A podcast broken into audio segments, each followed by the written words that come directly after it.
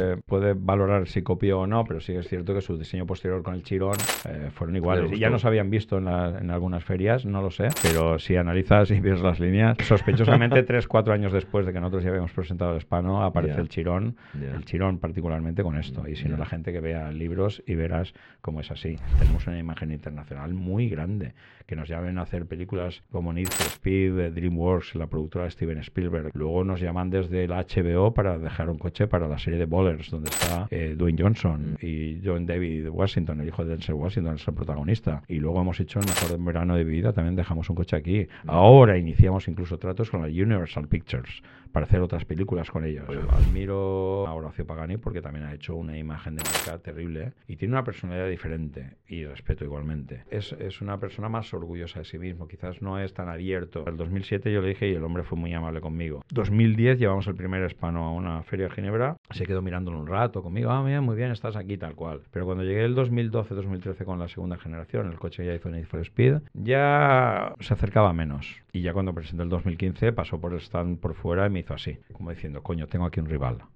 Bienvenidos, esta semana viene a hablar con nosotros Domingo Ochoa, es el fundador y el CEO de la empresa de Superdeportivos España GTA. En las otras entrevistas eh, se habían limitado mucho a hablar sobre sus vehículos, eh, yo tenía muchas ganas de indagar un poquito en su mente y ver cuál era la historia detrás de, de esta empresa y joder, la verdad es que es una, es una barbaridad. Bueno, cuando veáis lo de, lo de Siria, de vender relojes de oro para poder financiar el vehículo. En fin, nada, eh, que lo disfrutéis y poco más. Vamos a rizar el rizo.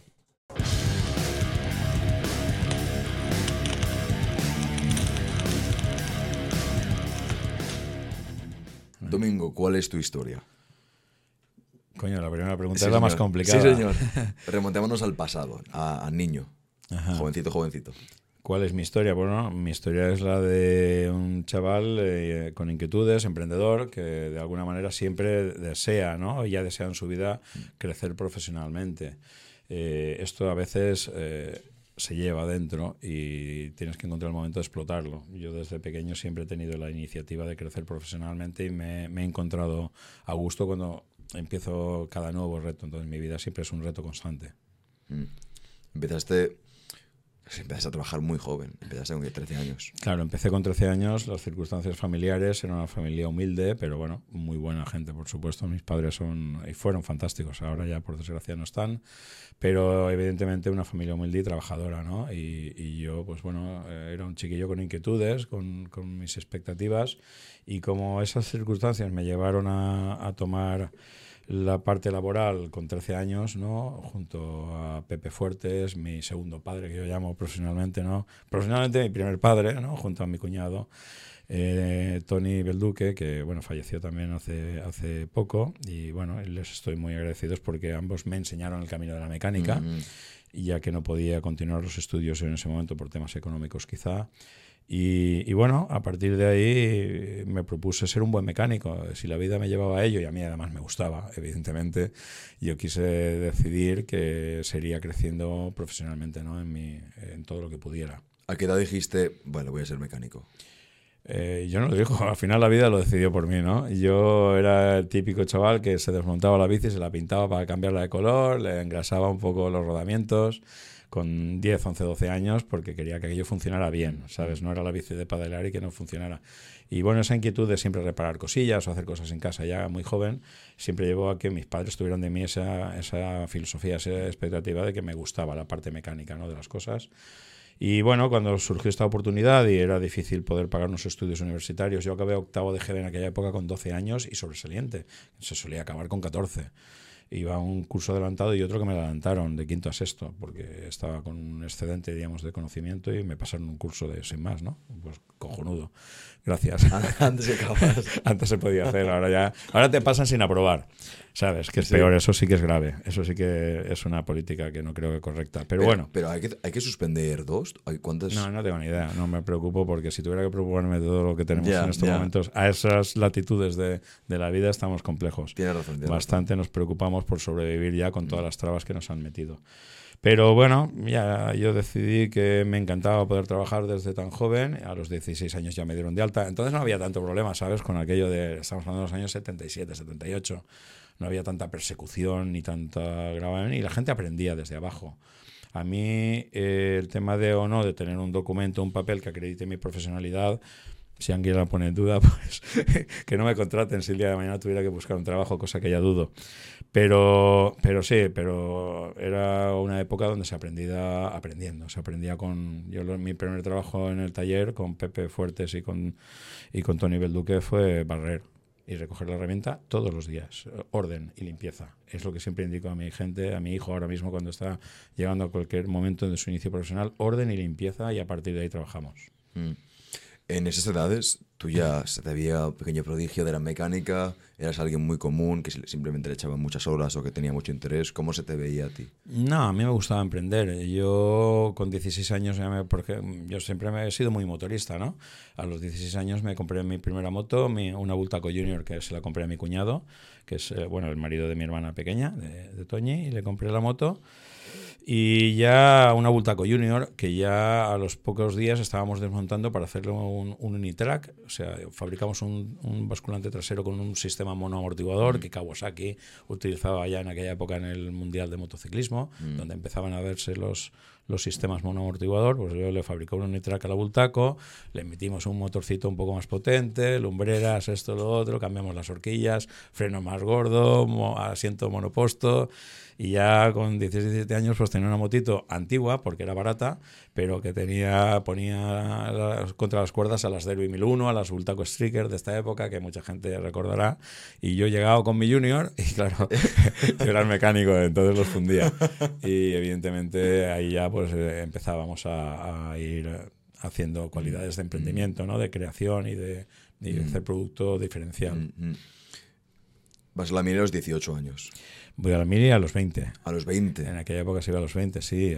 Fui a, en principio a hacer el CIR a Almería, a, Cerro, a Almería iba a decir, a Cerro Muriano, no, perdón, a Viator, que eran los chambaos que llaman ellos, un puto desierto donde hacen las películas de los vaqueros.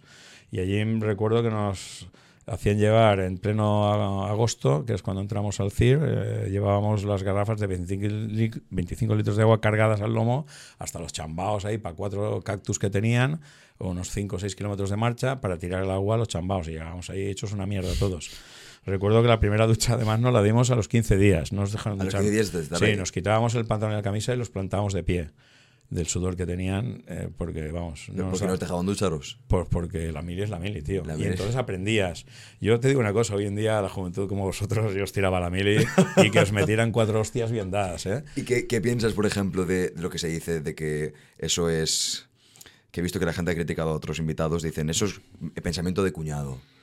No sé si es pensamiento de cuñado, pero sí que es un pensamiento de respeto. Sí, es un pensamiento de formación de la persona. Yo creo que la persona también tiene que tener un sentido común en cuanto al respeto y en cuanto a, a, poder sociabilizar con los demás y encontrarse. La mire, fíjate que era un momento donde yo, cuando fui, perdí un año de mi, mi carrera profesional. Yo, eh, con 17, 18 años, ya reparaba motores, cajas de cambios yo solo. Ya tenía una trayectoria profesional alta. Los veranos me iba a estudiar fuera, a Barcelona, en casa de mi familia, iba a hacer cursos que ya Mm. la Asociación de Mecánicos de Barcelona realizaba, en Valencia todavía no. Luego el CEU San Pablo empezó a hacer cursos en Valencia y también iba por las noches a estudiar, a formarme cada vez más, pero pero en aquella época no era, no era tan fácil acceder a más información de la que hoy se accede y, la formación que yo no pude tener de pequeño, digamos, pues la, fui adquiriendo después también, pero ya con esa edad yo ya hacía toda la mecánica literal de cualquier coche, ya diagnosticaba todas las averías, hacía todo.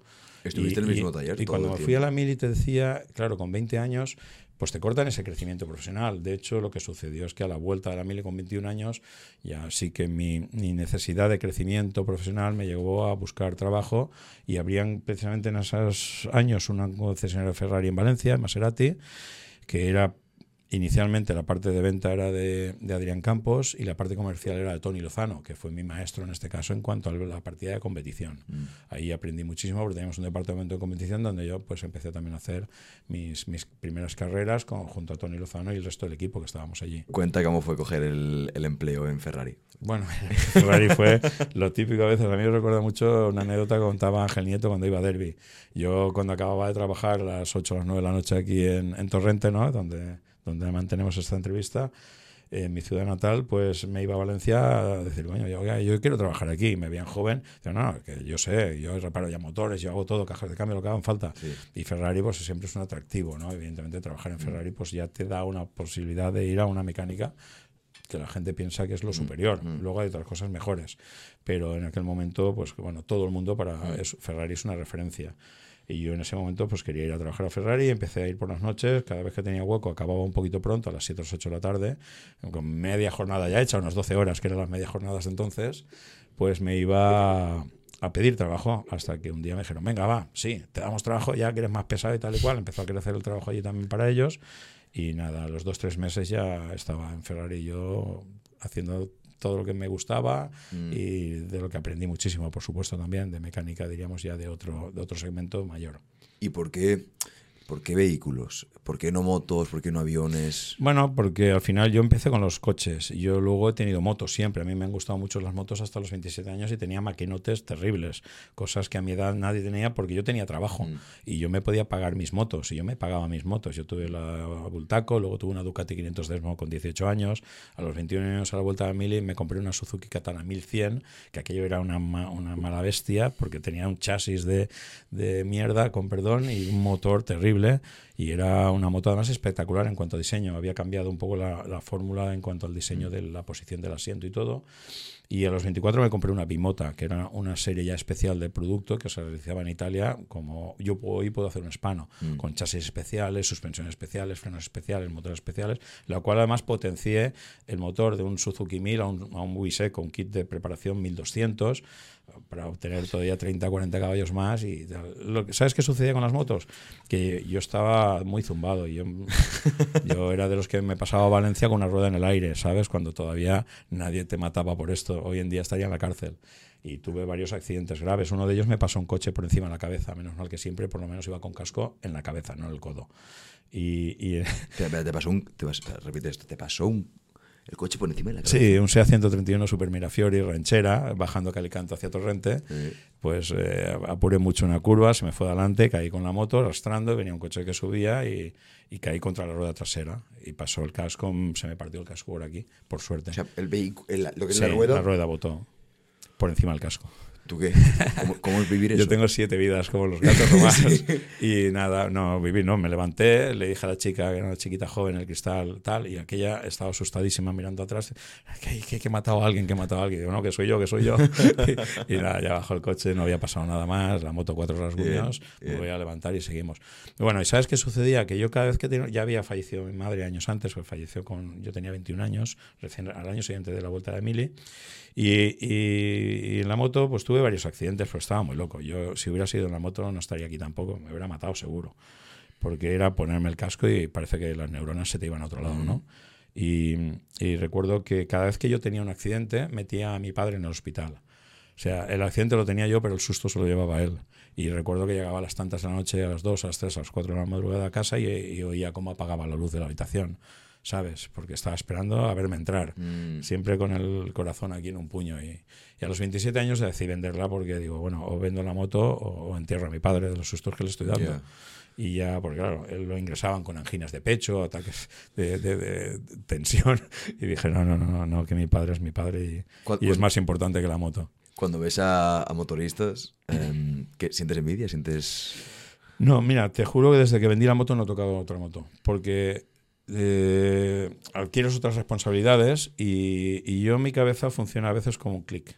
Y yo te aseguro, me pongo un casco encima de una moto de ahora y no sé lo que podría hacer. Entonces llega un momento donde la vida adquieres ya otras responsabilidades mm. y dices, no, la mm. época de motos se acabó y se acabó. A los 27 años vendí la bimota, no hubiera más motos. Bueno, mm. para no mentir, hace este año, este verano, con mi hijo teníamos la moto, una móvil de mi padre, eh, antigua, de ya más de 30 años desde que falleció mi padre, bueno, ya la por años antes, falleció en el año 1999, y la tenía parada 5 o 6 años antes, pues bueno, la teníamos como 30 años en el garaje y parada, sin arrancar, sin mover, sin nada. Y este verano pasado, eh, como mi hijo también va continuando mis pasos, la vio ahí y dijo, oye, papá, ¿por qué no restauramos la moto del Yayo? Digo, hostia, a mí se me ilusionó todo Y, y, me gustó muchísimo la idea, la restauramos. Está, no tengo ahora ninguna foto aquí ni nada, pero la rehicimos completa, la desguazamos a tope hasta el último tornillo, la rehicimos completa, que encontré mucho recambio de todo por ahí y está perfecta, ahora la tenemos perfecta y de vez en cuando cuando estamos en la nave vamos a dar una vuelta y arrancamos, pum, pedalada y damos una vueltecita en la calle. Y ya está, esa es la moto que he cogido después de más de 30, bueno, 30 años, ¿no? Sí, casi 30 años sin moto. ¿El sonido ese te trae muchos recuerdos? Sí, claro que sí, claro que sí. Yo, de hecho, fíjate, parte de mi emprendedurismo empezaba con aquella época, realicé escapes, con 17, 18 años estaba fabricando escapes en acero inoxidable para las Honda CBR 600, les hacía un 4-1 especial, conseguíamos 2-3 caballos más, mm. o sea, ya había calculado un poco los escapes, todo, mm. o sea, es que siempre era una inventiva detrás de otra con las mm. motos, con mis motos nunca eran normales, las compraba y luego las restauraba, les fabricaba carenados, les fabricaba componentes diferentes, las mejoraba siempre ha sido una continua. Yo he tenido, ahora tengo un Smart que no hay nadie que me pase por la autovía. y lo ven ahí y dicen, coño, el Smart. Lo tengo que pintar fluorescente para que cuando me ven llegar que se aparten. Porque es que veían un Smart antes y no se apartaban, ¿no? Y ahora, claro, ven llegar algo fluorescente y dicen, ¿qué es eso? Y el Smart, foca. Y dicen, coño, un Smart. O sea, sí, sí, sí. Naranja fluorescente. Naranja fluorescente, muy em, bonito. En Ferrari, ¿cómo es? ¿Notas tú mucho la diferencia del taller en Torrente a nivel de mecánicos, ingenieros, todo en Ferrari? Bueno, en aquella época no había ingenieros, éramos mecánicos, era un taller. No, había ingenieros trabajando con vosotros en el equipo para diseñar. No, ah. ten en cuenta que era taller. Ah, claro. Era concesión y era taller, no era, no era de, desarrollo, no era fábrica. Claro. Entonces éramos mecánicos, reparábamos averías. ¿Y, el nivel era el, era el, mismo? ¿Era mucho más mayor? El nivel era yo. ¿Eras tú? bueno, yo y la gente que trabajaba conmigo, ¿no? Que trabajaron muy buenos compañeros. ¿Eras jefe de taller? Eh, no había un jefe de taller como tal, pero sí que asumíamos al final, tienes un rol y asumes un poco ser el que ayuda a todos los demás a hacer las cosas. habíamos dos compañeros, Elías y yo, que éramos un poco lo que llevábamos todo el trabajo, mm, mm. la carga pesada. ¿Cómo fue? Eh, estuviste ocho años o nueve ahí. Estuve siete años. Siete años. Siete años. Siete años haciendo lo mismo. Siete años reparando y mm. aprendiendo.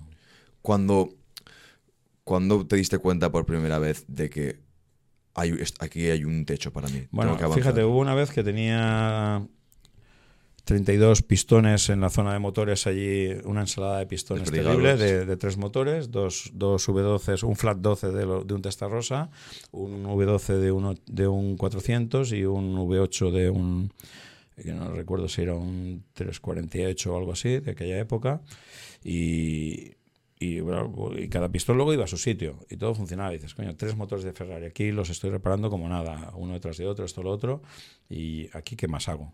Ya no voy a tener más pistones mm. juntos, tal.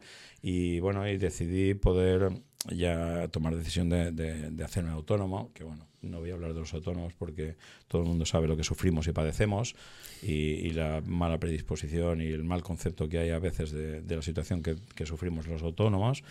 Pero bueno, decidí crear mi propia empresa, ¿no? Y en aquella época entraba Hyundai fuerte en España empezaba a entrar en Europa y en España y vi un modelo de marca que se iba a instaurar en el futuro con muy buena terminación, muy buena calidad y siguen siendo muy buen producto de marca, lo que es la marca Hyundai. Y bueno, pedí una concesión para Torrente, me la dieron desde Valencia, desde Seúl que era concesión, la familia Estrella, a la cual también agradezco mucho todo su apoyo en aquella, en aquella época. Y me dieron la concesión para Torrente y yo, pues bueno, crecí en Torrente. Pero ¿qué sucedió? Eh, que de repente la competición volvió a mí. Crearon la Copa de Hyundai, joder, que menos que llegar ahí e intentar ganarla. Llegamos, ganamos, ganamos campeonatos de resistencia Hyundai y, y éramos uno de los equipos más pequeños y más punteros de la Copa Hyundai. Íbamos con un coche solo, pero ganábamos, mm. mientras que había estructuras más grandes con 6-7 coches que quieras o no tienen más ventaja y más pilotos con más opciones. Y luego llegó la Copa León, luego llegaron los GTs, luego llegó la Fórmula 3, contraté a mi primer ingeniero en el año 2000 y a partir de ahí ya eclosión de la, de la competición. Ya vale, ¿en, qué, año pasas de Hyundai a España GTA? De Hyundai, nosotros en aquel motor, en aquel motor, perdón, en aquella época éramos GTA Motor como empresa de, y luego la parte de competición era GTA Motor competición. Y España GTA vino ya en el momento donde creé el hispano, cuando quería empezar a crear este sueño, ¿no? Que, que ahora contaremos cómo llegó esa, esa idea. Y a partir de ese momento es cuando GTA Motor eh, no era un nombre comercial, digamos, para una marca de automóvil, pero sí que España GTA ya representaba más el valor de un producto nacional, mm. que siempre he reivindicado para el GTA hispano, incluso hispano es algo que, que, se me ocurrió, ¿no? Como reivindicativo de que en cualquier parte del mundo suena internacional y suena como producto español. Y, y, bueno, es bonito. Ahora mismo Hispano suena chulo, suena, mm. es un nombre comercial importante. ¿Por qué no le pusiste como hizo eh, Enzo Ferrari como hizo Lamborghini? Bueno, porque yo siempre he sido una persona que eh, ha trabajado en equipo y siempre he considerado que mi equipo es una gran parte importante de mi labor. Al final, una persona sola no puede desarrollar un proyecto de estas características solo. Entonces, yo siempre he valorado el trabajo de mi equipo de trabajo, de mi gente, de mis mecánicos, de mis ingenieros, de mi, la gente de oficina. Todo el mundo al final hace su trabajo para estar ahí, la parte de comunicación, prensa, administración. Y cuando tuve que tomar la decisión de presentar el producto, Quería, por un lado, que GTA, que era mi marca, mm. que estaba tanto en GTA Motor como en España mm. GTA, fuera un referente como marca realmente del producto. Mm. Y, y, no quise que fuera Domingo u Ochoa o Fanega, que es mi segundo apellido o algo así. ¿Por qué? Porque era un trabajo que habíamos creado entre un montón de ingenieros y un montón de gente. Entonces, en reconocimiento a la labor de todo el equipo, yo no soy una persona que quiere asumir el rol de ser la parte principal del proyecto. Soy el que empuja, soy el que tiene la locura, el que tiene los sueños, pero el trabajo lo hemos hecho entre mucha gente, muchas personas, y pienso que era más representativo dejar el, el GTA como nombre de marca que poner 8A, ¿no? Sí es cierto que todos los grandes fabricantes, Enzo Ferrari, Lamborghini, ¿no? Ferruccio Lamborghini, Horacio Pagani, Christian Van Koenigsegg, todos ellos han puesto sus apellidos a sus productos. Bueno, ya el producto es el... Eh, yo creo que voy más allá de una parte personal en el producto, creo que voy más allá de una identidad nacional en el producto. Mm. Cuando estabas trabajando en, Ferrari, antes de saltar ya a España GTA... Esto... Ah, te lo abro yo. ¿Funciona? Sí, hombre, sí. Venga, vamos a probar. Que ya empezamos a tener aquí conversación y probablemente me vas a reconocer esta marca. Me interesa saber si tú en Ferrari... Eh, llegó un punto en el cual te diste cuenta de que, vale, aquí lo que estoy haciendo ahora es asestar una base para más adelante hacer lo que yo quiero. Sí, piensa que siempre en mi vida mi, mi hito era, ya que debía ser mecánico, querer ser un buen mecánico. Y mm. claro, mi planteamiento de vida, aunque no lo pongas pragmático para realizarlo así, te va llevando a ese crecimiento y va llevando a que cuando vas alcanzando retos te aburres, por decirlo de alguna forma, y quieras crecer. Y yo es lo que te decía, cuando tuve esa ensalada de pistones allí, empecé a ver, eh, todo se montaba, todo funcionaba bien, ¿qué más podía hacer allí yo? O sea, nadie tiene tres motores de Ferrari desmontados a la vez encima de un banco. Y entonces dije, ya no, no voy a aprender más aquí y estoy a gusto. Estaba muy bien trabajando con mis compañeros, con Tony Lozano, con María José, con su mujer, mm. fantásticas mm. personas donde los haya también. Y lo único que podía hacer, pues bueno, lamentablemente tener que marcharme. Recuerdo el día que le dije a Tony, en una nave que hicimos de competición en Masanasa la teníamos, y comiendo allí le dije, Tony, me voy de la empresa. Buah. Se le cayó al hombre el mundo al suelo en ese momento conmigo, ¿no? Porque claro, también tenía mucha fe. Y, yo creo que le supo mal en ese momento. Y luego no luego ha reconocido que yo he crecido profesionalmente que tenía que seguir mi camino y que hay personas a las cuales no se les puede parar. Yo he tenido gente en mi empresa que han querido seguir otro camino profesional y les he ayudado. Y eran a lo mejor buenos mecánicos o buenos ingenieros pero evidentemente cuando la gente tiene otras metas o quiere crecer hay que dejarlo. La gente tiene que dar todo de sí. Era su mano derecha sí, en la competición ya éramos. Éramos varias personas. Yo no era la mano derecha, yo era uno más mm. que hacía bien mi trabajo junto al mm. resto de compañeros. Yo siempre he dicho que quiero ser el más tonto de mi equipo, siempre, me encanta. ¿Por qué? Porque así los demás eh, son los que tiran el carro, ¿no? Pero bueno. Qué bien. Esa analogía también la dice Bill Gates. Dice que la clave de su éxito ha sido rodearse de gente más inteligente que él. Siempre. Yo siempre he tenido en cuenta que como empecé jovencito a trabajar y mis estudios llegaron hasta donde llegaron, mm. eh, había una limitación técnica en algunos puntos donde evidentemente tenía que rodearme de ingeniería o de gente con más conocimiento. Mm. Y yo creo que algo de lo que quizás mejor he hecho es saber dónde tengo mi límite y donde a partir de ahí digo no me hago más listo ni más espabilado que nadie, sino si quiero conseguir mi objetivo voy a dejar que esto lo mm. haga otra persona a mi lado. Y con ello me he rodeado de profesionales de putísima madre, o mm. sea, yo mi ingeniero jefe y, socio en su momento mío y todo en el proyecto es Vicente Pallardó, Sento Pallardó, que aquí en Torrente tiene una avenida de su familia, pues son artistas, mm. y él es un, es un genio en el diseño, en todo, en la ingeniería. Y es un tío que, tiene una ingeniería industrial, pero es que, joder, no tienes que tener un papel que te mm. diga, o sea, el papel está aquí arriba. Y cuando un tío es capaz de hacer cosas y de desarrollar y crecer eh, en su segmento, pues pues tiene que crecer. Sí, lo que estamos hablando antes. Que cuando ves ese empuje, ese aura es algo natural. Él ha sido una parte muy importante de la parte en el tema de desarrollo técnico del GTA Hispano, mm. eh, junto a otros muchos ingenieros que han llegado. No puedo nombrar todos, una plantilla de 40 no los voy a nombrar, pero sí la gente que más me ha ayudado, ¿no? Mm. Y luego, pues bueno, ha habido gente ahora en los últimos años en mi vida dentro de todo el proyecto que, como Alberto Costa, que es mi mano derecha, mi izquierda y mi cabeza, que digo yo, ¿no? Eh, nos apoyamos, somos los dos pilares fundamentales actualmente en la empresa. ¿Cuál es la diferencia entre tú y él? ¿Cómo se equilibra? Él, él, genera, yo hago todo, yo soy la parte técnica, ¿no? Y el emprendedor, por decirlo de alguna manera, y él es el soporte vital de la empresa a nivel de, de la constancia en cuanto a toda la parte comercial, la parte no contable, porque esto no sería justo, sino la parte, diríamos, financiera, por supuesto, el que se pega conmigo, el que ha viajado conmigo a todos los sitios, el que abre otras puertas, el que intenta ver cómo salvamos esta situación haciendo esta otra parte, esta salvación de la empresa, gestionando los documentos de este lado, el que da la cara, el que va a pegarse con Seguridad Social, con Hacienda, con toda esta gente, con los recaudadores, con los inspectores de Seguridad Social. Pues Alberto es un señor que llegó a mi vida hace 12 años, mm. que se enamoró del proyecto y no de mí, ¿eh? y, que, y que, bueno, pues somos uña y carne, ¿no? Y ahora, última hora, pues ha llegado Ricardo, Richie Barber, eh, que es un técnico que ya tuve yo en competición hace muchos años de mecánico en las Copas Hyundai, León y Fórmula 3 y todo lo demás. Luego siguió su parte de carrera. Con 20 años era jefe de Porsche, jefe de taller de Porsche aquí en Valencia también. ¿Cuántos? 20 años era el jefe taller de Porsche, claro, un tío es un puto crack, junto con su hermano, con José, ahora pues tiene una estructura y ya están unidos también a nosotros en el proyecto de futuro y también empujando fuerte. Mm, mm. Entonces, bueno, hay una base, al final tienes una base de gente que son los que te ayudan mm. y yo siempre agradezco y evidentemente doy todo, todo el espacio que ellos necesitan de crecimiento y de opinión, mm. porque España es este equipo de gente y muchos más, mm. y los proveedores, y los amigos, y los aficionados. Mm. O sea, yo quiero hacer de la empresa algo que sea de todos, que sea una ilusión para todo el mundo, y sobre todo en España, en esta época dura de decaimiento general donde es necesario que existamos de alguna forma y que adquiramos ciertas empresas un rol donde yo me encuentro cómodo porque sí es cierto que si esta experiencia que hemos vivido, que vamos a seguir hablando de ella en estos minutos siguientes, eh, siempre que la gente nos siga escuchando, pero van a ver, vamos, a, contar cosas bonitas, vamos a contar cosas bonitas, y es cierto que, que, bueno, es un punto ahora de transición general la que vivimos, y proyectos como el mío, empresas como la mía, son punta de lanza para para generar ilusión. Y de hecho lo vemos en todas las redes sociales. Estamos viviendo una eclosión de positivismo muy, muy buena, mm. que la gente agradece porque necesitamos buenas noticias. Mm. No necesitamos tanta tontería, ni tanta mala gestión, ni tantas cosas tan absurdas mm. como las que estamos viviendo en general. Yo siempre digo que la vida se basa en respeto y sentido común, y con esto todos estaríamos de acuerdo.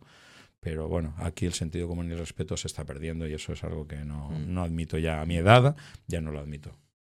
A tu edad, espérate, que parece mucho más joven de lo, parece mucho más joven de lo que eres. No, no, soy un tío joven, con 30 años, ¿qué quieres, macho? lo que pasa es que el pelo blanco, pues me lo tiño así porque me mola. Porque las mujeres dicen que soy más atractivo. Más atractivo. sí, bueno, esto es broma, pero bueno, la verdad, ¿sabes qué pasa? A veces cuando te complicas mucho la vida, te dicen, coño, se te ha puesto el pelo blanco de pensar y pensar y pensar y tal. Y digo, pues en mi caso debe ser así. Debe ser así. Pero bueno, oye, eso es, ya está, ya está. ¿Qué voy a hacerle? Es bonito. ¿Qué lecciones te llevas de, de Ferrari? Eh, la manera en la cual enfocamos los problemas, su filosofía a España GTA, antes de definir España GTA. bueno, mira, para mí, en muchos casos, por ejemplo, la historia de Lamborghini, que mucha gente creo que conoce, fue Cabreo de Ferruccio Lamborghini, que era un constructor de tractores, eh, con Enzo Ferrari, porque Enzo decía que él vendía un motor y el resto era regalo. Y era así, porque vendía un motor que era muy bueno y el resto era un paquete. Y el tío decidió construir eh, los Lamborghini para demostrarle a Ferrari que él también sabía hacer coches de este nivel. En mi caso no, no es, la, no es eh, la idiosincrasia debe hacerlo así, pero sí pudo haber sido una espoleta. Ya final, ¿no? Que me eclosionara en la cabeza, porque yo cuando seguía creciendo profesionalmente empezamos a hacer campeonatos internacionales de GTs en Estados Unidos, también eh, realizamos las series Rolex Daytona, ¿no? 24 horas de Le Mans, perdón, de Le Mans de Daytona y, Sebring, cosas así, y, digo, coño, eh, empiezas a ver cosas por el mundo y vi en el 2003 eh, un Pagani Zonda en Zandvoort, Zandvoort en un hotel, en, uy, la leche, ¿cómo estamos? En un circuito de, de Holanda y eso de alguna manera me generó ya una curiosidad de decir, coño, aquí hay un producto que se hace a mano, que es exclusivo, que vale el doble con Ferrari. Y ya dije, joder, yo estoy transformando coches de competición, haciendo literalmente todo lo mismo que sería hacerlo para mí, para otras marcas y ganando campeonatos, ¿no? Y en esa vorágine de ganar y pegar campeonatos, eh, Ferrari me tendió una trampa de despachos, que digo yo, y me reventó un campeonato de GTs en el 2007 que lo teníamos ganado y que en los despachos nos lo fundieron. Nos lo fundieron porque ¿Cómo además... lo fundieron?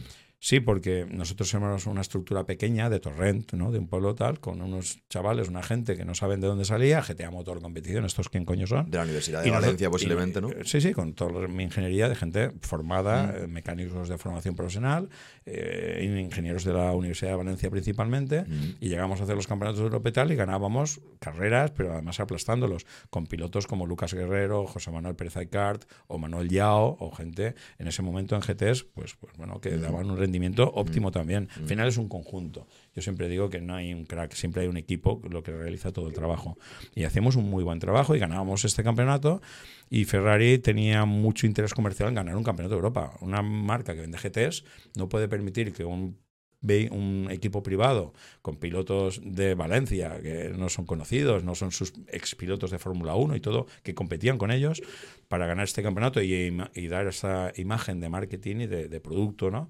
Eh, pudiera perder ventas porque otro equipo les gane. Entonces, claro, ahí te empiezas a dar cuenta que hay terceros poderes eh, con los cuales es muy difícil luchar. Y yo toda mi vida, en los últimos años, he estado luchando contra estos terceros poderes que han ido menguando mis posibilidades o mis capacidades de crecimiento. Incluso me han puesto complicaciones terribles en mi vida, como la pérdida o los embargos de mi casa o la pérdida de mi nave industrial primera y todo. O sea, mm. unas circunstancias que dices... Mm. Se dan muchas otras que, en conjunto pues han creado problemas en la empresa. Pero sí es cierto que otros problemas te vienen de fuera, sin comerlos ni beberlos. Yo recuerdo que Marc Gené, que fue piloto mío también en el año 92 en la Fórmula Ford, ya sabéis que es piloto Ferrari, en aquella época nos llevó con un piloto mío a buscar a Italia, a ver Maranello y a ver un Ferrari que podíamos comprar para el año siguiente para este piloto. Y nos reunimos con tal Antonino Coletta. Pues este señor, que no voy a seguir respetando en cuanto a su apodo, que a veces en privado digo de otra manera, eh, estando en la reunión con Mark, yo estaba sentado a la izquierda de Mark, Mark al centro, y, Zapata, que era el Juan Ramón, que era el piloto que en aquel momento quería comprar un Ferrari. Nos sentamos en la mesa en Maranello junto a Antonino Coleta mm. y aquel decía, es que en la España hay una equipa que lleva un motor y es grande. Claro, no sabía que yo era el dueño de este equipo y Mark me daba patadas bajo la mesa diciendo, calla, que como sepa que te he traído aquí, este me mata. ¿Sabes? diciendo, joder, y claro, yo estaba encendiéndome, digo, Buah, nos van a matar, nos van a matar este hijo de puta. 17 coches oficiales en un campeonato donde participábamos con 40 coches. Lamborghini, Porsche, eh, McLaren no existía todavía como producto comercial en esa época, pero bueno, todo lo, toda la élite mm. del producto deportivo. Y nosotros con un Mosler que habíamos transformado completamente de un producto americano a un producto de competición, les estábamos partiendo la cara. ¿Y qué sucede? Pues que evidentemente nos empezaron a golpear, nos metían penalizaciones que no existían. ¿Cómo, como cuál? Pues bueno, en la última carrera, donde nos jugamos realmente el campeonato, nos metieron dos drive-through que es una penalización que has de pasar por boxes y parar un segundo, unos segundos, ¿no? Cinco segundos o puedes arrancar. De manera obligatoria. Claro, pierdes 20, 25 segundos. Claro. claro. Eh, las carreras habitualmente eran a dos horas. Pues el organizador del campeonato en ese momento subió esta carrera de dos horas a dos horas diez. ¿Por qué? Porque sabían que deberíamos de parar una tercera vez a repostar. Ahí había cambio de neumáticos, repostaje, había todo. Había lo que era una carrera chula y bonita de verdad. Pero claro, nos metieron dos drive-thru, extendieron el reglamento a dos horas diez. Nos metieron una penalización en el cambio de pilotos, donde tú, dependiendo de tu resultado anterior, debías de parar 10, 15 o 20 segundos más que otros pilotos para el momento del cambio de piloto. Te dan 20 segundos más la penalización. Mm. Bueno, pues eh, extendieron la reglamentación cambiaron a un campeonato español que habíamos ganado la última carrera y extendieron esa normativa al campeonato de Europa, con lo cual de unos 15 segundos de cambio piloto pasamos a 35 segundos. O sea, nos hicieron perder dentro de la carrera como una media, estamos estimando unos 4 minutos. 4 minutos para que en este momento, o sea, con toda esa suma de penalizaciones demás que extendieron. Entonces, en este momento, claro, si no ganaba el puto Ferrari, no ganaba nadie. Claro. Y aún así, el equipo Ferrari tenía dos unidades de Sara Free, color azul. Uno de ellos dos se pegó fuego. Que si llega a ser el que se jugaba con otros del campeonato, se van a la puta miseria. Pero pegó fuego el otro, ¿sabes? Y dices, bueno, y este nos ganó quedando nosotros séptimos en esta carrera. Mm. Aún así, que si hubiéramos quedado sextos, ganábamos. Ya no sabían cómo pararnos. Y lo hicieron porque Ferrari no podía permitir perder un campeonato con un equipo que no se jugaba nada más que el prestigio y la honradez de un trabajo bien hecho. Sin embargo, Ferrari en este momento nos tumbó. Entonces, bueno, yo ahora veo la Fórmula 1 y todo y veis que hay veces demasiados intereses comerciales, muchas veces más que de, deportivos. Mm. Y esto yo nunca he jugado con esa historia porque mm. nunca he tenido intereses mm. comerciales. Siempre he tenido intereses deportivos. Ahora sí tengo intereses comerciales, pero bueno, vamos a seguir trabajando y vamos a seguir desarrollando un producto para demostrarle a muchas marcas, no a Ferrari, al final es uno más en la, en la partida y también ya se ve que cuando entran otros poderes en la Fórmula 1 como Mercedes o Red Bull y tal, se parten la cara, pero que hay muchos millones ahí. ¿Sabes? Yo no quiero entrar en esa pelea ni en ese rol. Hay gente que dice, ¿por qué no haces un vehículo más barato, más económico? Es que mi rol, mm, si ya cuesta encontrar unos poquitos millones para desarrollar productos de mm. élite y tener un mercado en esa élite mm. de, de, cliente que existe en el mundo, ¿cómo voy a buscar cientos de millones de euros que no voy a encontrar para hacer productos más comerciales? Bueno, estoy en ese nicho porque creo que es donde podemos llegar a hacer algo bien hecho. Pero nicho comercial, para eso tienes las marcas comerciales. Para eso ya tienes Ferrari, Lamborghini, Porsche, McLaren o otro producto ya de alta gama, por supuestísimo que sí, pero que no es el vehículo exclusivo que busca nuestro cliente. Nuestro cliente busca la exclusividad y en sus garajes ya hay varios Ferraris, Lamborghinis y productos así. Ya quieren un Koenigsegg, quieren tener un Pagani, que como son series de producción de 20-25 unidades al año, no hay para todo el cliente del mundo. Entonces se generan listas de espera y se genera esa necesidad de querer tener algo que tu vecino no va a poder comprar. Ese es el nicho de mercado donde se incluye el GTA hispano. Ese nicho donde Mm, la gente va a encontrar un producto que su vecino, que también es rico como él, no va a poder comprar. Y yo no, además, otra cosa importante que me gusta comentar en los vídeos a veces que hacemos es que eh, la mentalidad y el odio que se está generando en Europa, en España hacia el rico, es absurdo. Es lo más absurdo del mundo. Yo hago un ejemplo y digo, mira, yo este millón de euros que cuesta un hispano, dos millones, tres millones que vale un Bugatti y tal, están en un banco un banco que de quién es amigo los bancos ahora, de nadie. Porque si yo tuviera que hablar de bancos cuando me reventaron la fábrica, de Bankia la pondría patas abajo. Ahora será CaixaBank, que no tiene nada que ver pero en aquel momento Bankia me reventó una fábrica pagándole 100% de deuda y no quisieron. Y te querían quitar también, lo, eh, ¿cómo era lo del chatarrero? No, lo del tío que sabías que si iba, iba a quitar sí, no, no había forma de cerrar un acuerdo de, al pago del 100% de la deuda. Hoy en día, cuatro años después, la fábrica sigue cerrada sin nadie, ni un puto cartel de se vende. O sea, es vergüenza lo que hizo, porque me hizo despedir a 29 personas endeudándome más en los despidos, porque no teníamos lugar de trabajo. Entonces hay gente que debe de entender que crear un producto así, crear un proyecto así no es fácil. Y nosotros cuando te estaba contando también que cuando, por ejemplo, vendemos un coche en mm. Singapur, vendemos un coche en Dubái o en mm. Estados Unidos, donde mm. sea, pues no dejamos de sacar el dinero de un banco traerlo a España, pagar sus impuestos correspondientes para generar el bien social, que sea de repartir bien repartido, no tirando el dinero, regalándolo, como ojalá hicieran buenas auditorías ellos externas y pudiéramos cortar la cabeza al 90% de los políticos actualmente, porque en general están robando al pueblo. No es literal lo que está diciendo, es una metáfora. Es una metáfora, no sé si el 90 o el 80, pero mucho, es una barbaridad. Mm. Lo que siempre, además yo lo he vivido en carnes propias, ¿eh? que yo he ido a buscar dinero a, estamentos políticos y cuando me han dicho esto es un 10%, y es así como sucede, y lo digo claramente, digo, a tomar por culo. Yo no voy a robar a nadie, mm. ¿sabes? Y no he robado a nadie en mi puta vida. Y llega un momento donde dices, eh, si yo saco el dinero de un banco, esa persona rica que lo ha ganado por su esfuerzo, como el día de mañana yo sí tengo mucho dinero, que alguien me diga que me lo ha regalado nadie, que entonces sí que me van a escuchar bien. Pero esa, esa gente rica no deja de sacar un millón de euros de un banco para repartirlo entre mis trabajadores, entre mis empleados, entre mis proveedores, entre los pagos que realizamos de impuestos, y ese dinero se reparte entre, entre el pueblo. O sea, al final hay un rol de trabajador, de empresario. Yo con 29 años quise ser empresario y me hice empresario, nadie me lo impidió. Un trabajador está disgusto, hazte empresario y empieza a padecer. Y el trabajador tiene que entender que cada uno está cómodo en una situación. Y el empresario es el que da el trabajo al trabajador. Si no hay empresarios, no hay trabajador, no hay, ¿qué hacemos? Trabajo público. ¿Y quién genera los impuestos para que eh, el gobierno de cada país pague a los trabajadores públicos? Si no hay empresarios generando esta riqueza, mm. no hay dinero público para pagar a los mm. funcionarios o al resto de empleados. Entonces, esto es una economía circular que se llama donde todos nos tenemos que apoyar y cada uno que se suma al rol que quiera, porque tenemos libertad para hacer nuestra situación de trabajo. Entonces, esto cuesta de entender con todo este populismo actual, pero es algo sencillo, sentido común. Sentido común. Mm. ¿Quieres ser empresario? Te haces y asumes ese rol. ¿Ganarás mucho dinero? Has asumido muchos riesgos, porque cuando una empresa se cierra, en mi caso, cuando tuve que cerrar la empresa, ya no solo pierdo la nave, me endeudo y pierdo mi casa. ¿Por qué? Porque esas deudas llega a Seguridad Social y Hacienda y te mata te mata, no te da una segunda oportunidad, aunque en mi caso también voy a hacer una punta de lanza en este favor, y es que tanto las estancias de Seguridad Social y Hacienda con las cuales yo me he tenido que enfrentar, eh, cuando hemos hablado con ellos y hemos dado la cara con Alberto, ¿no? mi, compañero que siempre he nombrado en, esta, en este rol y todo, nos han respetado mucho, porque han visto gente honrada, con ganas de trabajar y que son personas. ¿eh? Ante otras cosas, también, independientemente de llamarse funcionario o llamarse como se llama, son personas. Y en mi caso te puedo jurar que nos han tratado muy bien. Muy bien, no puedo quejarme en este sentido. Sí me quejo de que al final tienen que aplicar una burocracia que es dura, pero personalmente nos han tratado muy bien. No, jamás me puedo tener que quejar a un funcionario de todos los que hemos tenido mm. relación cuando hemos ido de cara a explicarles nuestra situación.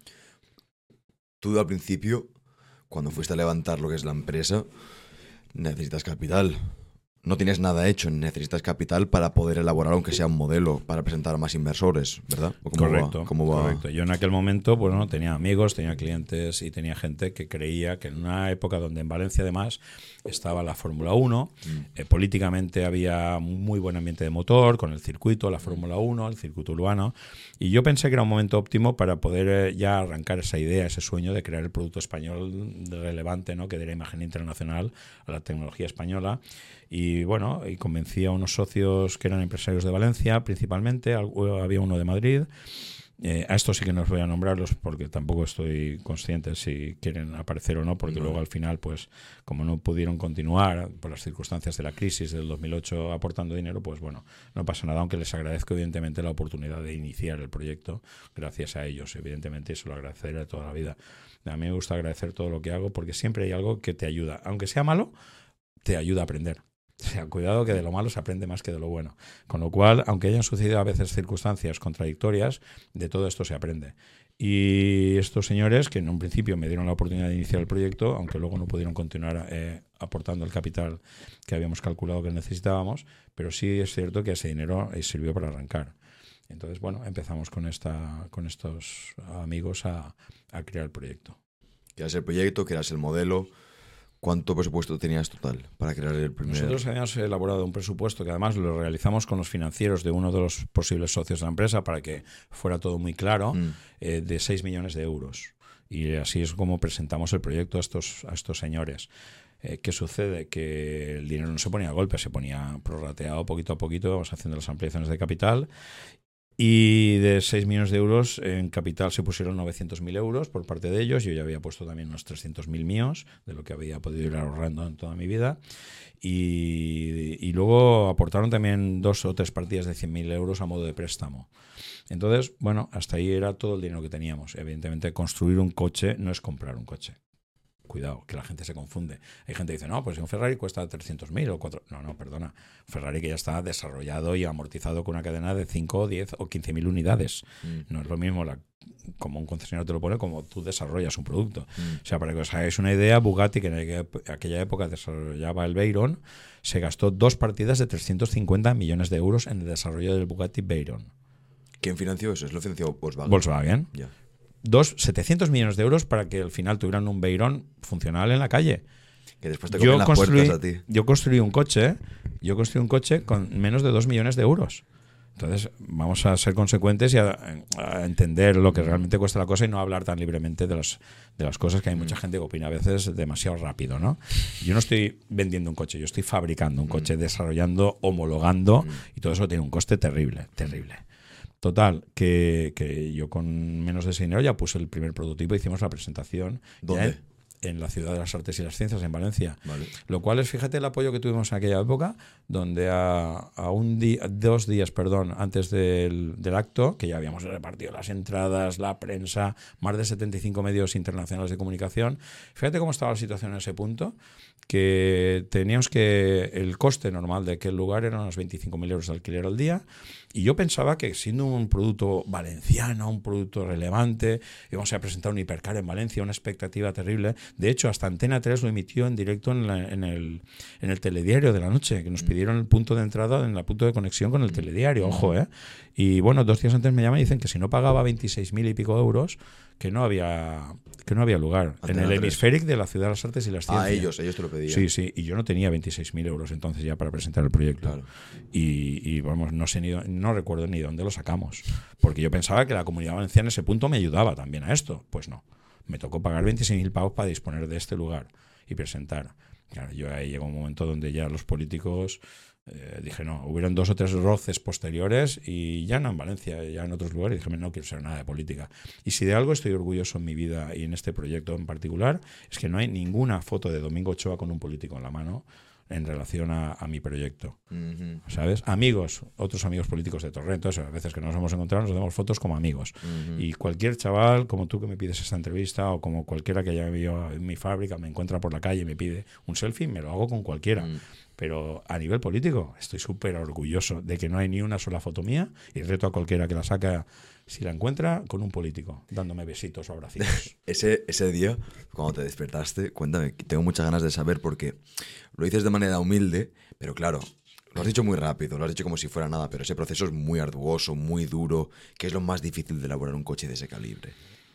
Yo siempre digo la misma respuesta, ¿eh? Lo más difícil no es elaborar el coche. Piensa que, mira, es en mi medio. O sea, yo estoy con tuercas desde los 13 años y mi equipo de ingeniería estaba súper formado, mm. ganando carreras. El, el estrés de una carrera en un equipo de competición de alto nivel es altísimo. Y cuando llegas a normalizar ese estrés de producción y de trabajo, donde te llega un motor dos horas antes de una carrera y has de instalarlo, probar, tal, que no falle nada, y llegas y ganas esta carrera después, dices, joder, todo esto, ese estrés se normaliza en una situación laboral normal. Entonces, ¿qué sucede? Que nosotros crear el coche técnicamente no era ningún problema. Sí, coño, es nuestro día a día, es lo que hacemos. ¿Eh? No pongas un pi con ese coño. No, no, no hay nada. Pero te quiero decir que, que, eso era fácil. Si el problema no es este, construir el coche, ni técnicamente ah, hacer algo, un producto bueno. El problema es el dinero. El problema sigue siendo el dinero. Y luego la cobardía del dinero porque evidentemente yo he buscado el dinero en España por media España. A mí me conoce gente multimillonaria en España por todos los lados, buscando y sentándome con ellos a demostrarle que esto se podía hacer. Y no quisieron ayudarme, no pudieron, no veían proyección en el proyecto. No le veían futuro. No le veían futuro, no conocían el segmento. Tú piensas que hago algo único. Entonces, si tú, yo hubiera propuesto dinero para hacer una obra o unos edificios, claro que había dinero. El ladrillo siempre es una buena inversión. Pero, ¿sabes qué pasa? Yo pensaba que iba a encontrar el aficionado al motor que dijera, joder, cómo mola, yo quiero ser parte de la historia de España en el mundo del motor y voy a inmiscuirme en este proyecto, que al final son pocos millones de euros. Fíjate las cifras que estábamos hablando. O sea, sin embargo, no lo encontré. No lo encontré. Por eso agradezco incluso a los primeros que, aunque no pudieron poner todo el dinero, sí fueron valientes. Mm. Esta gente fue valiente, de cojones. De decir, venga, este domingo está loco, vamos a empezar. Y ya también es cierto que habíamos un cambalache allí pensando que las instituciones públicas, que daban mucho dinero para todo, nos iban a ayudar. Y es que no nos ayudaron porque también habían otros elefantes en Valencia o mm. en España que se llevaban dinero público para sus temas de motor. Y mm. claro, nosotros llegábamos de la nada de repente a buscar dinero del motor y rompíamos el pastel, rompíamos la tarta. Y claro, si rompes la tarta hay gente que no le mola y tiene más amigos que tú, porque yo nunca me he relacionado bien con los políticos porque yo me relaciono bien con las personas. Y si un político tiene un interés que no es el mío, no me mm. relaciono con él. No por interés, sino porque realmente eh, cada uno va a hacer sus cosas.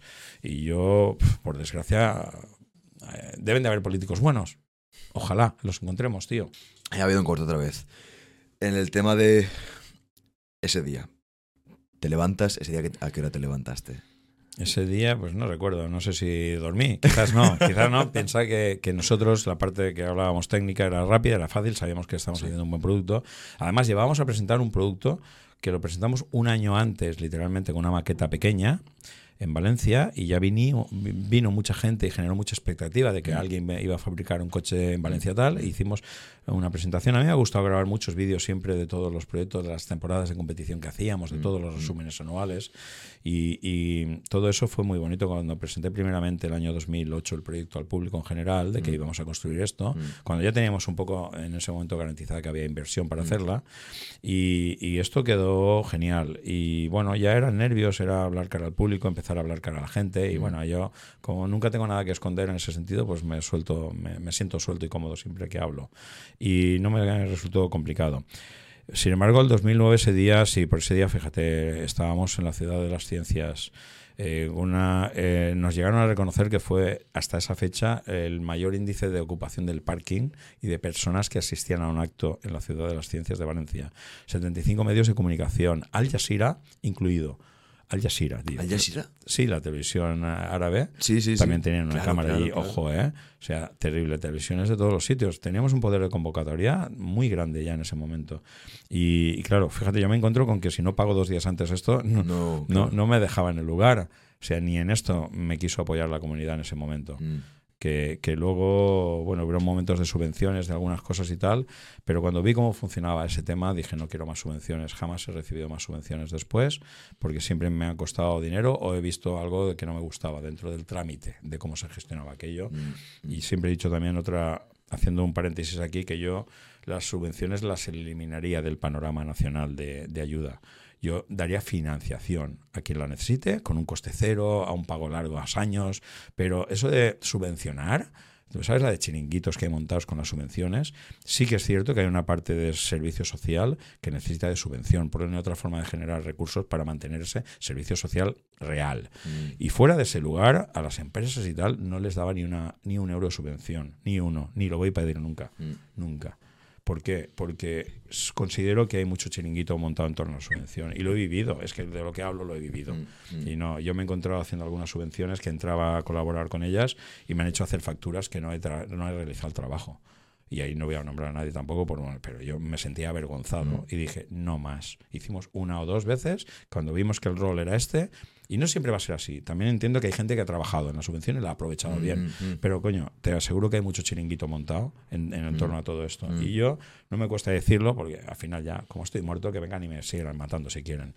Pero no, no, no colaboro con esto. ¿Qué es lo que dijiste? Que alguien que ya está muerto no se le puede matar más veces. No se le puede matar más veces, ya está. Yo, A mí no me engaño, no me quiero autoengañar con esto y digo lo que he vivido. Mm. Y por supuesto lo pienso y probablemente me equivoco a veces. Pero no voy a contar cosas que no sé o que no he vivido. con todo lo que he vivido y mi experiencia es esa. Y bueno, el día este que decías fue la hostia, claro. El centro de atención, yo sabía que el coche tenía que arrancar y llegar vivo allí, en marcha, entrar y tal. Claro, pues presentamos eh, todo el proyecto sin coche. era el único, era el único que teníais hecho. Sí, claro, era el prototipo. Pero un prototipo funcional, que ya va a funcionar el Evalunas, todo. O sea, ojo, he dicho el Evalunas porque el tema de una puerta en un coche, pero si tengo que decir que es algo complejo de diseñar, quizás es la puerta. La puerta es muy compleja. Esa es la que tenía, no la puerta, perdóname, la parte que Bugatti te copió más adelante, que tú te inspiraste en lo de la ciudad de las bueno, siempre decimos, o se puede valorar si copió o no, pero sí es cierto que su diseño posterior con el Chirón, no con el Veyron, que sí que tenía un arco bajo de entrada de Erebel, sino sí que ya coge un vuelo completo en su puerta y en su interior. También las líneas maestras que nosotros tenemos del diseño del salpicadero eh, fueron iguales. Y ya nos habían visto en, en, algunas ferias, no lo sé, pero si analizas y ves las líneas... Había alguien eh, ahí. Sospechosamente tres, cuatro años después de que nosotros ya habíamos presentado el hispano, aparece el chirón, el chirón particularmente con esto. Y si no, la gente que vea libros y verás cómo es así. Que no pasa nada, ojo, es un honor que alguien como Bugatti, coño, te pueda hacer esta, esta similitud de producto de líneas. Yo encantado de la vida. Al final es un reconocimiento. ¿no? ¿Tú eso lo reconociste al instante cuando lo viste? Cuando lo vi dije, joder, nos han copiado el óvalo. fíjate que el óvalo, eh, también hemos dicho, y si no lo. Fíjate que nosotros lo hicimos como, como imagen de Valencia. Sí. Por el óvalo no deja de ser el hemisférico, lo que es la ciudad, con, la, con el corte al medio del agua reflejada en, mm. del agua reflejada en, en el hemisférico, mm. y era la idea de nuestro óvalo. Se hizo con esa intención para dar una imagen valenciana al mundo. Y bueno, eh, nos encontramos con ese otro panorama, ¿sabes? En aquel momento político. Pero bueno, oye, yo, como le dije a un político en el para que no voy a nombrar, y lo cogí del brazo, de, diciendo, mira, tú, nombre, no serás presi... Nombre. y yo fabricaré coches. Hombre, Domingo, tal, no sé qué. Digo, como yo te lo digo. ¿Tú crees que puteándome o reventándome las subvenciones que en el momento primero sí que alguna me dieron, que me costó luego la casa porque no me la pagaron? O sea, ¿tú te crees que reventándome esto me vas a hundir? Eh, no me conoces, tío. O sea, ya está, no vengo más por aquí. Y se acabó la, cualquier relación política. Yo tiré a un director general de industria en aquel momento a la calle a mi, de mi fábrica. Vinieron a hacerse una foto con el coche, una foto, digo, a la puta calle. Mm. Y se queda mirando con su fotógrafo, ¿eh? O sea, el tío y el fotógrafo. Cojones, vienes tú a fábrica a hacerte una foto con mi coche. ¿Me has ayudado en algo? No, a la puta calle. Y se fue fuera, no hizo ni la foto. Adiós, adiós, se acabó. Claro. Y ya está, y no quiero más. Claro. ¿Y después de ese día qué? Dices, vale, tú estabas esperando. Cero, cero. Claro, yo, fíjate que a la hora de captar dinero siempre pensábamos que en una época donde Valencia giraba en torno al motor, mm. la Fórmula 1, mm. todo, que es buenísimo para Valencia, toda la aportación económica que generaba y la imagen internacional de Valencia. Mm. La imagen internacional de Valencia, cuando recibes un evento de Fórmula 1, te pone en el mundo. Eso no se refleja en impacto directo, se refleja en que luego viene mucho más turismo a visitar Valencia porque la conocen y han visto eh, yo se equivocaron hasta en el diseño del circuito, fíjate lo que te digo. ¿Por qué? Porque yo hubiera hecho tomas donde los Fórmula 1 aparecieran con el fondo, como sucede en Sydney, en Melbourne, o en Melbourne, ahora, en cualquier lugar del mundo que hay una carrera urbana, se ve el entorno de la ciudad. Mm. Coño, no hay ni una sola imagen que surgiera más que de vallas y de todo detrás era herrumbre de lo que había en esa zona donde hicieron el circuito. Cuando tenías la ciudad de las ciencias, que eso tenía que haber aparecido en todas las imágenes de fondo, el puerto, todo bonito. Mm. había pequeña imagen del agua, sin yates, porque no era Mónaco, y no aparecía realmente una imagen de Valencia como era ya en ese mm, momento. Mm, Fíjate si son tontos a la hora de diseñar el puto circuito. o sea, hasta eso se dejaron mal asesorar. Y luego habían otras condiciones urbanísticas, tal, entiendo, pero oye, tú cortas Mónaco, se corta toda la semana de Mónaco, dos semanas antes están haciendo carreras y la gente encantadísima mm. de que se corte. ¿Por qué? Porque es dinero que llega a la ciudad y del dinero vivimos todos. Y esto, que no nos cuenten historias, que no vivimos de subvenciones ni vivimos de paguitas, vivimos de nuestro trabajo. Y la Fórmula 1 en aquel momento fue buenísima para Valencia. Y yo pensaba que públicamente sí que se me iba a apoyar con dinero público o financiación pública. Que luego ya me di cuenta cómo funcionaba, ya empecé a comprender que no. Pero no me la dieron tampoco. Tú te, llevaste una gran decepción. Mucho, mucho, pero además que me sirve. O sea, me sirve para saber dónde está cada uno y para saber que debo de contar conmigo mm. y con mis amigos y con la gente que mm. realmente me ha apoyado en el proyecto. Mm,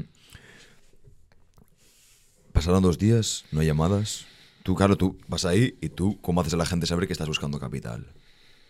Bueno, nosotros en aquella época nos liamos a dar vueltas por el mundo a buscar capital. Tuvimos reuniones en Valencia con gente millonaria de Valencia. Mm. Eh, yo nunca voy a dar nombres, pero bueno, ellos los que me vean saben que estaban sentados conmigo en algún momento. Eh, busqué a Madrid, muchos viajes a Madrid con traje. Hemos hablado hace un momento de traje. Yo mi camiseta de Jean Legend, de mi amigo Igor de Bilbao, eh, súper chula que me la hizo. Camiseta de 5 euros o 10, no sé, pero súper bonita y cómoda. Pero jamás me verás en traje. ¿Por qué? porque yo me ponía el traje para ir a Madrid a buscar dinero. Y llega un momento donde te das cuenta que la gente que tiene de verdad dinero no va en traje. En generalmente, algunas veces sí, en algún acto, pero mm. el tío que tiene un traje va a buscar dinero y a pedir dinero. Mm. Y llega un momento donde dices, coño, que voy aquí en traje a pedir dinero como, un, yo, yo no me vendo con mi traje, me vendo por mi trabajo mm. y por lo que soy. Y si me quieren atender bien sin traje y si no, que les den por donde les escuece los pepinos. Al final llega un momento donde la persona es la que vale y no el traje que llevas puesto, ni el Rolex, ni el aparato. Mira, yo no llevo nada nunca. Mm. ¿Por qué? Porque un mecánico nunca verás, un buen mecánico nunca lleva nada en las manos. Porque metes la mano al motor, temas metálicos, se te puede enganchar una correa, nunca, ni cadenas ni nada. O sea, yo nunca llevo nada porque mi rol desde el principio no era llevar eh, pulseritas ni relojes porque me las podía romper metiendo la mano en el motor. Claro. no hemos dicho, no hemos dicho, ah, se me ha olvidado eh, por favor, menciónalo. Lo que te dijo este señor cuando te daba vergüenza ir con las manos sucias. Ah, bueno, Pepe, mi jefe, coño, sí, esto lo he contado, es una anécdota que además es una de mis improntas que me quedó grabadísima. Yo, bueno, en aquella época donde tenía 16, 17 años, que íbamos con el mono de verdad de curro de la vida, que te lo cambiabas de semana a semana, que digo yo, el, azul, con las rayitas aquí blancas, el mono típico de mecánico de siempre. Y, y, claro, cuando había que merendar allá a las 6 o las 7 de la tarde para continuar hasta las 10, a las 11 o las 12 de la noche, como entonces hacíamos, pues... Eh, ella empezaba a tontear con las chavalitas, no como ahora en internet, coño, que solo hacéis que por whatsappear, coño, eh, hay que ir y tocar culetes y cosas de estas, joder, qué paso están. Entonces, y ellas también, ¿eh? Ellas también van y tocan el que yo también alguna discoteca me llevaba alguna chuchona y decía, coño, mira, qué bien. Pero era el roce, ¿no? El que hacía el cariño. Y joder, y era, era más bonito. Yo, yo creo que ahora estáis perdiendo una oportunidad de vida terrible con tanto internet y tanta tontería de esta. Pero en aquella época, bueno, pues era la época donde ya empezabas a ligar, joder, y, claro, que te vieran con el mono cuando los demás estaban estudiando y tal, pues quizás me daba un poco de vergüenza al principio. Entonces, bueno, cuando iba a merendar por la merienda, pues me quitaba el mono rápidamente, me cambiaba, me iba con la bici o andando, depende de dónde fuera a buscar la merienda que tocaba este día, y volvía y me cambiaba rápido otra vez. Y claro, uno de estos cambios me pilla Pepe. Mi, mi mentor mecánico, Pepe Fuertes, y me dice, Domingo, ¿qué haces? Y yo digo, avergonzado, digo, ¿cómo que qué hago? Dice, a ver, enséñame las manos. Y le enseño las manos. Dice, ¿qué llevas ahí? Digo, nada. Dice, bueno, llevas las uñas negras y tal, ¿no? Sí, ¿qué eres? ¿Mecánico, no? Sí. Dice, ¿llevas sangre?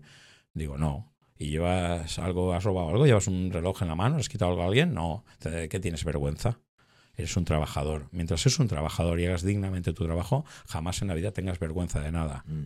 Pam para toda la vida. Mm. Yo siempre he ido dignamente a donde he ido y la gente que me quiera, ¿no? Que me quiera por mí y por mi personalidad, pero no porque yo sea mecánico o sea cualquier tipo de trabajo. Si tú estás en un trabajo y estás cómodo, estás bien y haces las cosas bien hechas, oye, orgulloso de serlo. Y ya está, y cada uno va asumiendo el rol que quiere en su vida y siempre hay una oportunidad donde puedes encontrar tu punto. Mm. Hablábamos contigo a veces del futuro que quieres presentarte y tal, y es que hay un, hay, vas a encontrar un punto en tu vida donde tendrás la oportunidad. Ahora, eso sí, tampoco te hagas el perro y, deje, y seas cómodo. Porque también es cierto que la gente a veces se queja, pero coño, te quejas y ¿qué has hecho? ¿Esperar a que alguien te ayude? no, no, mm, tío, mm. cúrratelo. O sea, al final eh, hay un merecimiento que es el esfuerzo de cada persona y eso es algo que hay que valorarlo. Mm. Yo siempre he intentado esforzarme al máximo en mi vida y nadie me ha puesto impedimentos a, crecer ni a producir mi coche y tal. Luego he tenido las circunstancias de, de lo duro que es buscar la mm. financiación, la mm. cobardía del dinero, mm. la cobardía de la gente que tiene el dinero. El dinero es cobarde, el dinero va y viene, pero sí es cierto que la gente cuando está fuera de su entorno cómodo, del ladrillo, de tal, le cuesta entender que hay negocios, además, muy lucrativos, y ya no solo a nivel económico, que lo es o lo puede llegar a ser, sino a nivel de imagen, que esto llena más. O sea, yo cuando he llegado a Mónaco con un hispano y me recibe el príncipe Alberto, bueno, pues pregunta a ver qué facilidad tiene cualquier persona de llegar a hablar y a tener reuniones con el príncipe mm, Alberto. Mm. ¿Cuál era la herramienta? El hispano, en este caso. Cuando he estado en Dubái con la familia Maktoum, que son el príncipe de Maktoum y todo, o sea, ¿qué posibilidades tienes tú de llegar a, sentarte con estos señores? Por el pelo, quizás. por el pelo, igual sí, ¿no? Pero bueno, en mi caso, el hispano, tu trabajo es el que te ha abierto la puerta. Entonces, esa, ese respeto que tienen estos señores al ver lo que tú has hecho es, es muy digno también. Yo estoy súper feliz. Al igual que estoy súper feliz, pese a todos los problemas vividos, de las eh, redes sociales ahora, ¿no? que están tan en boga y que cada vez que alguien hace algo mío en una red social, yo, bueno, no me veo de nuevo, toda la charrada que he soltado, porque ya me la sé de sobra, pero sí que veo los comentarios. Y lo que me ilusiona y me empuja a seguir adelante con todos los problemas son los comentarios de la ilusión que mm. encuentra mm. la gente en un proyecto como el nuestro y en mm. otros muchos que hay en España, por supuestísimo también, porque en España hay mucha capacidad intelectual, lo defiendo siempre, lo digo siempre. En España somos un país maltratado por nuestros dirigentes, pero con una capacidad personal terriblemente buena. Pese a que la envidia y todo también es algo que está ahí, ¿no? Gente que es los haters estos, ¿no? Que nombréis ahora, pero siempre tiene que haber de todo. Es que es bueno, es que estos haters eh, que a lo mejor te odian a ti serán buenos para otras cosas. Oye, seguro que aprovechan para algo, ¿eh? No sé para qué, pero para algo seguro. Y entonces, bueno, es, es, es, es eh, te trataba de decir que, que el dinero es importante en la vida, pero ir con la cabeza alta por lo que has hecho y por lo que se te reconoce es más importante todavía. Mm, mm. Ayer escuché una analogía, aludiendo a lo que has dicho hace un momento, el tema de que sí, todo el mundo quiere probar cosas, y decía que, que los objetivos y los sueños de los perdedores y de los ganadores siempre son los mismos. Lo que pasa es que los ganadores están dispuestos a pagar el precio que los perdedores no. Claro. Entonces me pregunto cuántas gentes, como fue eh, Pegaso en su momento aquí en España, está dispuesta o quiere emprender en un proyecto tan grande como el tuyo, que enorgullezca y que no es tu propio apellido, sino que es por y para España, eh, cuánta gente lo ha soñado y cuánta gente lo ha podido ejecutar. Porque claro, si tuvieras, si tú supieras que tendrías que pasar por toda la miseria que has pasado, que estás pasando y que pasarás, hubieras empezado de nuevo. Sí, sí, em, sí, sí, si tú me dices, mira, vas a pasar estas miserias, pero vas a tener estas compensaciones, mm. como he tenido, te digo, coño, una y mil veces. Mm. Claro que sí. Mm. ¿Por qué? Porque el final, para mí el tema material es importante. Al final necesitas comer y vivir. Pero nunca me ha faltado comer. Incluso cuando he tenido que recoger algarrobas, que lo he nombrado alguna vez y que tengo las facturitas en casa de ir a vender algarrobas con mi mujer o con mi hijo, incluso pequeñito, cogiendo algarrobas para mm. ir a venderlas y obtener 25 o 30 mm. euros, teniendo coches de un millón de euros parados en la fábrica, mm. eh, no se me han caído los huevos al suelo de ir a cogerlas y ir porque necesitaba esta, ese dinerillo. Y cuando me han tenido que prestar dinero los amigos o la familia, Mm. Pues oye, lo he pedido mm. porque lo necesitaba y bueno, cuando han podido me han ayudado, mm. siempre me han ayudado. Entonces, eh, no se me caen los huevos al suelo nunca decir esto porque, porque la compensación de lo que he hecho y de lo que veo, la generación de ilusión, es una recompensa tan grande que ninguna penuria me la puede quitar ya. O sea, lo que he vivido y lo que sigo viviendo con mi proyecto cada día es terriblemente importante. Y la ilusión que genero ahora mismo en redes sociales y en la gente que me ve eh, es una gasolina importantísima, ahora tanto más que el propio dinero para mi proyecto. Y por supuesto que el dinero sigue haciendo falta cada día y nos va a seguir haciendo falta si queremos crecer más o consolidar más o estabilizar más o crear más producto. Sigo necesitando dinero cada día eh, que me levanto por la mañana. Pero también es cierto que cada día que me levanto por la mañana, oye, un bocadillo que echarme a la boca, a mí y a mi familia nunca nos ha faltado. Mm. Y si no, a casa de los suegros que siempre nos dan de comer. Mm. O sea, muchas veces he comido de mis suegros, muchas, muchos días. Y, oye, siempre va a haber alguien que te dé un plato de comida si tu trabajo y tu, y tu personalidad, evidentemente, no demuestra que has sido pues una persona que, que ha tirado la vida por la borda. Sin embargo, por lo que dices y por cómo eres, no el dinero es importante para el fin. El dinero es un medio, no el fin. Correcto. El dinero en mi caso es el medio para llegar a, consolidar una empresa que evidentemente genere beneficios y que genere riqueza y que evidentemente tenga un retorno para la persona que vive más del dinero, para el inversor. Por supuestísimo que sí, objetivo número uno. Pero en paralelo, nada, al lado, ni un pasito por detrás, la generación de ilusión de imagen y de, y de satisfacción, ¿no? Y de ejemplo mm. para mucha gente que puede seguir este camino. Mm, mm. El, cuando no pudiste recurrir a emisores españoles tras la presentación, te fuiste a Dubai entre otras cosas. Sí, bueno, primero fuimos con Kader, que era un señor, un jeque que vivía en Marbella, lo conocimos casualmente, me lo presentaron también como un posible inversor mm. y este nos decía que nos podía presentar inversores en países primero más de la parte de Jordania, Egipto, Siria y todos estos lugares. Y entonces realicé varios viajes con él a estos lugares. Luego llegaron otros posibles brokers que nos eh, comentaban que podríamos encontrar dinero en Dubai, en Bahrein, y también realizábamos más viajes a estos lugares. ¿Sabes lo que sucede? Cuando llegas con un proyecto así, algo que nos pasó, que la gente no entiende, pero ahora yo te lo explico y vas a ver que es sencillo de entender. Tú llegas a un proyectazo de la leche, con un producto de la leche, con mm. algo tan, una imagen tan importante para tu país y, como producto, y mm. llegas a Jordania o llegas a Egipto y tal, y hay gente con dinero y dices, coño, se van a ilusionar, claro, mm. pero hay un punto donde dicen, ¿cómo coño? Este señor está viniendo a este país desde España. España, wow, grande y libre, ¿no? Uy, eso suena franquista. No, perdón. España, ¿no? Esto corta. Ahora no te preocupes, que eso no, es normal. Cuando llegas allí, llega un momento donde dices, joder, yo quiero tener esto, pero no me fío. Este tío me está engañando. ¿Cómo es posible que nadie en su país le dé dinero y este tío tenga que venir a Jordania a pedir dinero para este proyecto? No me lo creo. Me está no sé cómo, pero me está estafando.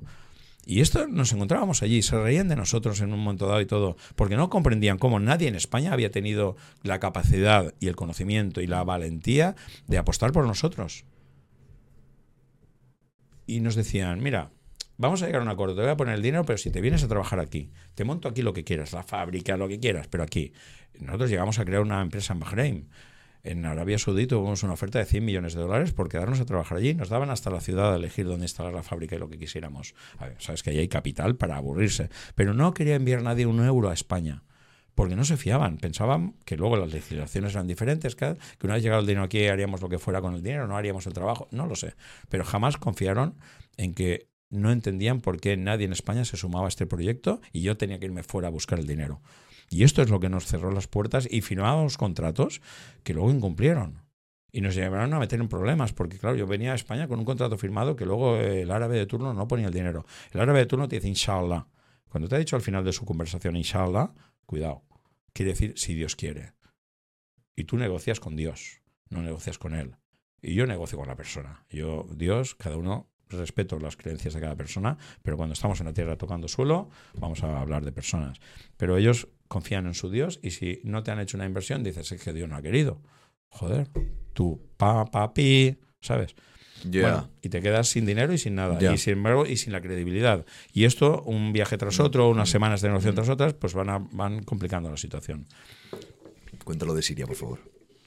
Bueno, de Siria, en, uno, en uno de estos viajes eh, que estábamos en Amman, me dice Kader, dice, Domingo, eh, estábamos yo y Alberto ya, que ya había sumado, ya había, eh, se había sumado al proyecto. ¿Qué edad tiene Alberto? Alberto tiene ahora 52 años, mm. pero aparenta 37 o 38. Ah, vale. todos Estamos todos geniales. ¿No ves que el estrés que llevamos nos mantiene jóvenes? Tensos, la piel suave, todo de puta madre, sin arrugas. Pues aquí estamos allí negociando cosas de por allí y nos dice Kader, esta tarde nos vamos, eh, no, era por la mañana, teníamos que ir por la mañana, perdón, dice, nos vamos a, Damasco. Mm. Coño, no tenemos visado para entrar en Damasco.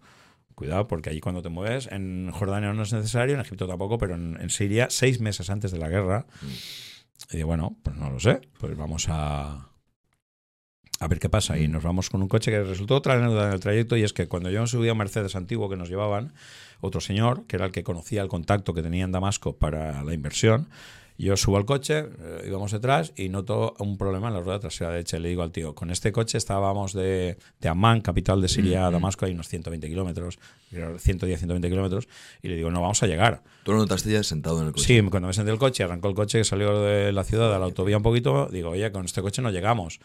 Y se me queda mirando, eh, se lo iba a caer, digo, con este coche no llegamos. Se quedan aquellos diciendo, oye, que dice el mecánico, dice aquí mi colega que con este coche no llegamos. Y que, claro, tal.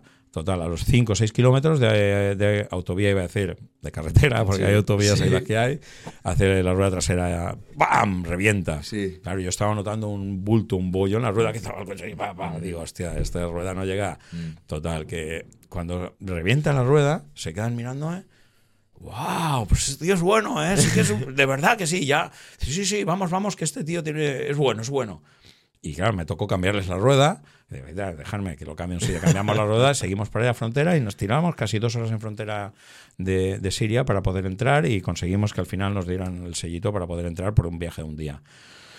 Entramos, eh, fuimos al mayor restaurante del mundo, estaba en Damasco. Damasco, lástima ahora de cómo debe estar, que era una ciudad preciosa, sucia, pero preciosa en cuanto a, arquitectura, todo lo demás. Y comimos en el que era el restaurante considerado más grande del mundo. El más grande. El más grande del mundo, con más sitios de comensales del mundo. No sé si eran 2.500 o 3.000 personas las que cabían ahí sentadas, con diferentes tipos de comidas de todo el mundo y tal. Nosotros, por supuesto, siempre comida de allí. Allá donde fueres, haz lo que vieres, comida de allí. Yo he hecho hasta el ramadán con ellos, allí, mm. esperando dinero. Mm. he hecho el ayuno que al final no pasas hambre, ya te lo digo yo, porque por la noche se ponen hasta el saco de comer, hasta el saco. Y por, ya el día dices, coño, eso es cierto que el que está currando fuera lo pasa peor.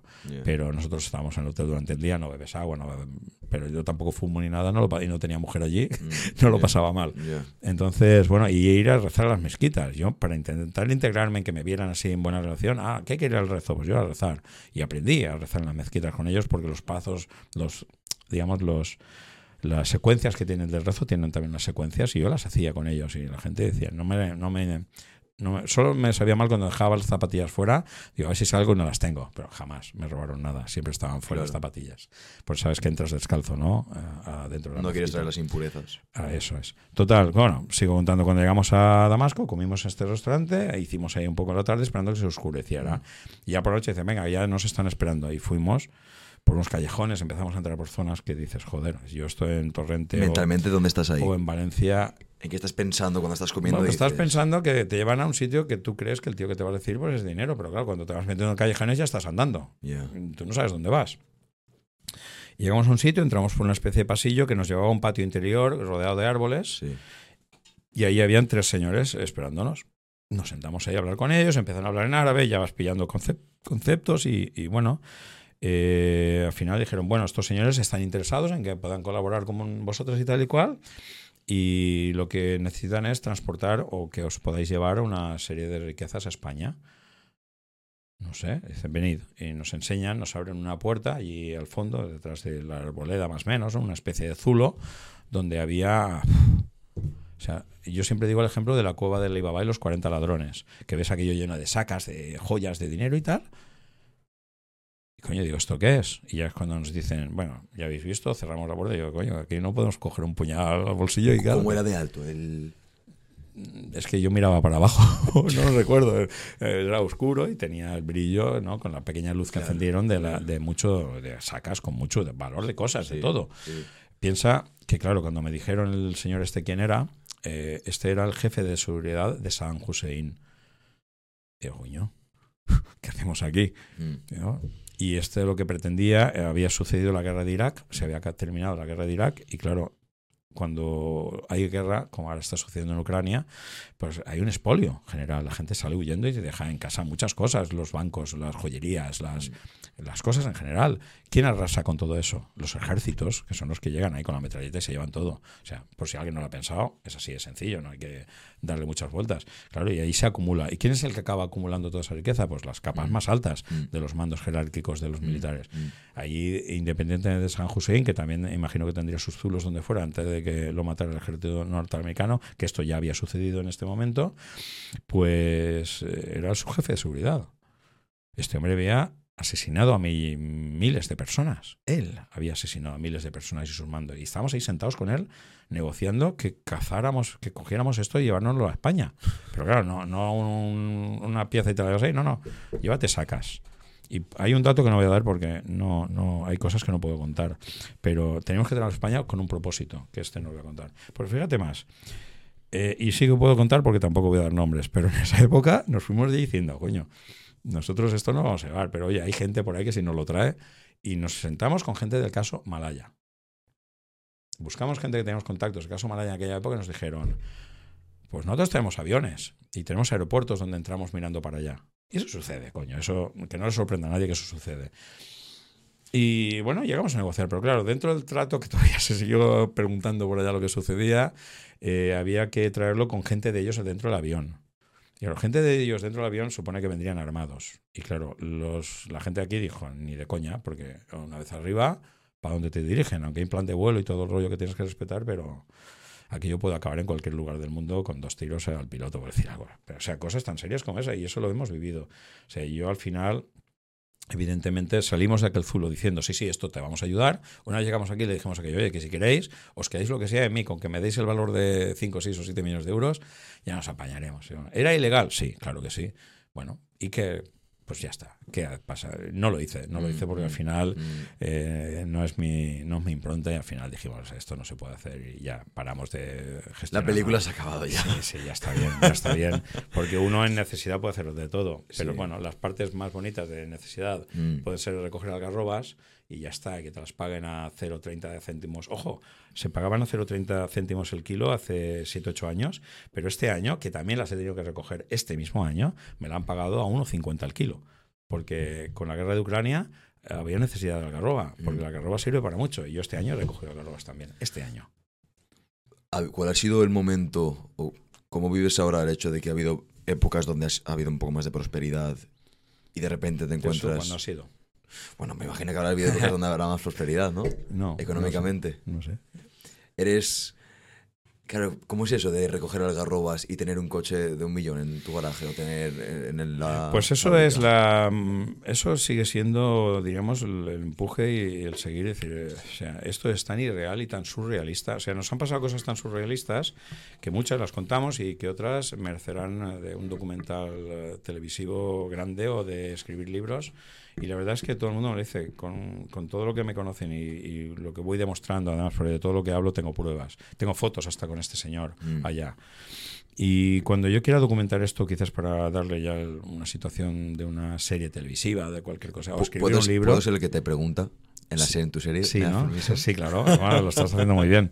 Pues bueno, ¿por qué no? Yo creo que algún día igual gano más, mucho más dinero eh, escribiendo un libro que, que fabricando coches. Pero aún te, quedan años. Porque es surrealista lo que, nos, lo que hemos vivido es realmente surrealista. O sea, estos meses atrás hemos vivido una situación que no puedo contar ahora mismo, que todavía estamos en trámite de que ya se ha solucionado hace días, pero tengo que, tengo que valorar, porque a veces que no puedes decir todo en el momento donde estás peleando pero me cago en la leche. O sea, cosas con, con, con, estamentos públicos terribles, terribles, que dices, esto no le puede estar sucediendo a una persona. Pero Domingo, sucede. una pregunta, una pregunta, estoy pensando yo, a ver. Si te ofrecen 100 millones para irte a Dubai, ¿por qué no te vas? Fácil, fácil, porque esto es lo que explica por qué se llama GTA y no se llama Domingo. Mm. Porque yo no me voy a Dubái yo solo. Yo tengo un proyecto en ese momento con 40 personas y 40 familias detrás. Entonces, yo no puedo llevarme 40 familias a una religión diferente, a un lugar diferente, a un sitio diferente, donde además, cuando llegas, te quitan el pasaporte en muchos casos a los trabajadores y te los devuelven cuando acabes la broma. O sea, aquí cada uno conocemos nuestro rol en nuestra vida, pero cuando viajas mucho por el mundo, mm, conoces los roles de otros mm, lugares. Y tú que te crees que eres en Europa el, ombligo del mundo y ahora mismo somos el culo del mundo. Y peor que vamos a ir con las políticas que tenemos actualmente en Europa en general. Pero en aquellos mundos tú te adaptas a sus leyes.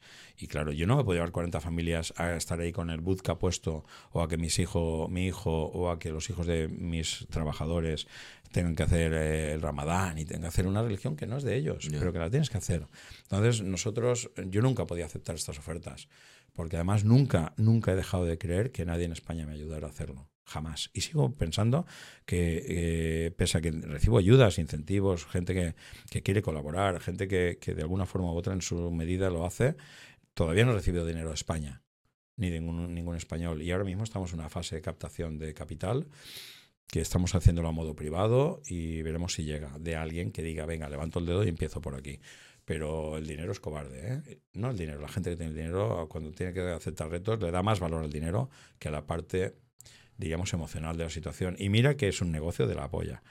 Un negocio de, terrible. Y te voy a explicar un dato rápido para que la gente lo entienda por qué es un negocio muy grande el hacer un trabajo así. Si lo haces bien, claro, yo también tengo que hacer bien mi coche. Pero coño, si alguien duda que yo voy a hacer bien mi coche, es que realmente no me conoce ni conoce lo que hemos hecho hasta hoy, ni, ni ve y busca en internet todo lo que hemos hecho hasta hoy realmente y te das cuenta que tenemos una imagen internacional muy grande, que nos llamen a hacer películas como Need for Speed, eh, DreamWorks, la productora Steven Spielberg, que nos llamen desde... ¿Esos fueron ellos los que se pusieron en sí, contacto sí, sí, siempre, siempre. Nos pagaron simplemente el coste de desplazamiento del coche a Estados Unidos, en este caso a California, San Francisco, que es donde se filmó. Luego nos llaman desde la HBO para dejar un coche para la serie de Bowlers, donde está eh, Dwayne Johnson, mm. ¿no? Y John David Washington, el hijo de Denzel Washington, es el protagonista. Y luego hemos hecho el mejor verano de vida, también dejamos un coche aquí. Mm. Ahora iniciamos incluso tratos con la Universal Pictures para hacer otras películas con ellos. ojo la pronunciación. Novedad, novedad. Oye, la has pronunciado muy bien. Hombre, claro, porque yo me muevo por el mundo. Si me ves hablar chino ahora, voy a discutir con los chinos en un taxi y flipas.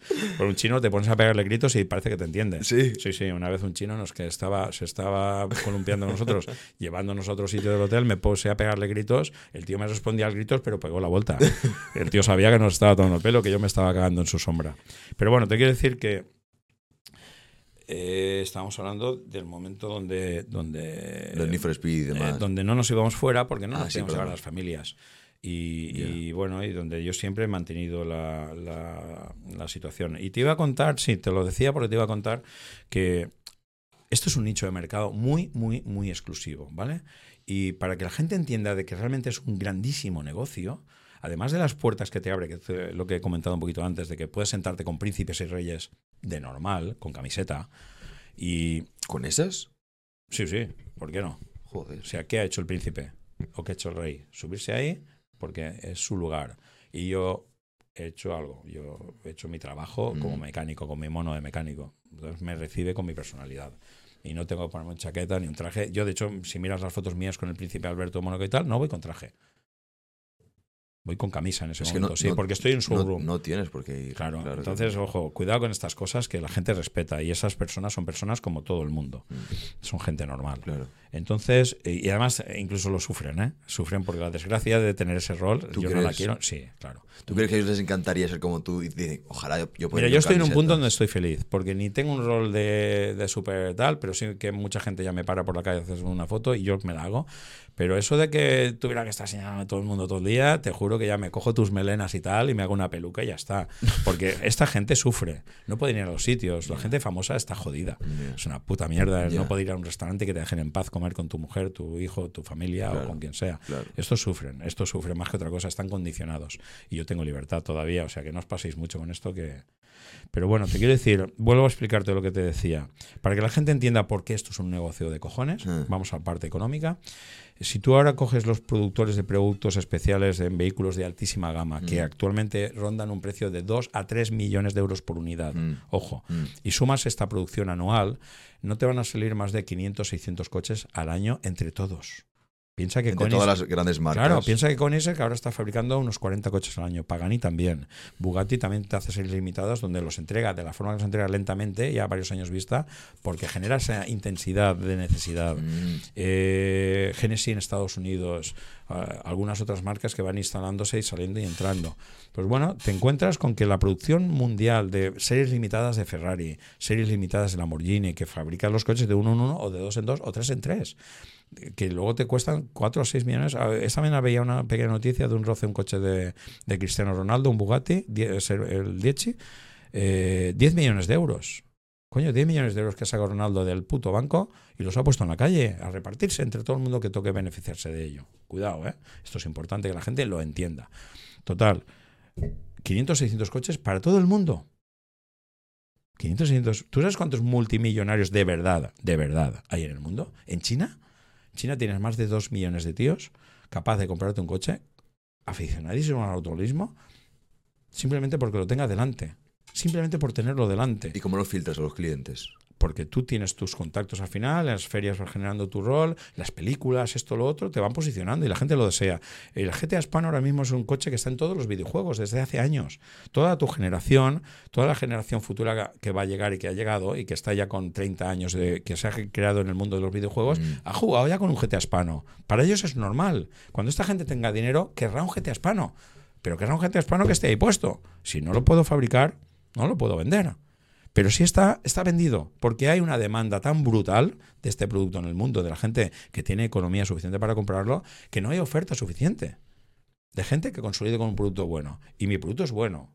Si no, mira los roles de la gente técnica que está llegando a ver el coche y está diciendo, coño, es que el nivel de producción de este coche es bestial. Todo lo que he escuchado ha sido. Claro, es que la gente buenos. no se ha dado cuenta de lo que hemos hecho hasta ahora, de las patentes que hemos generado con el GTA Hispano, de chasis únicos, con tecnologías únicas. Estamos incorporando grafeno desde hace ocho años. Mm.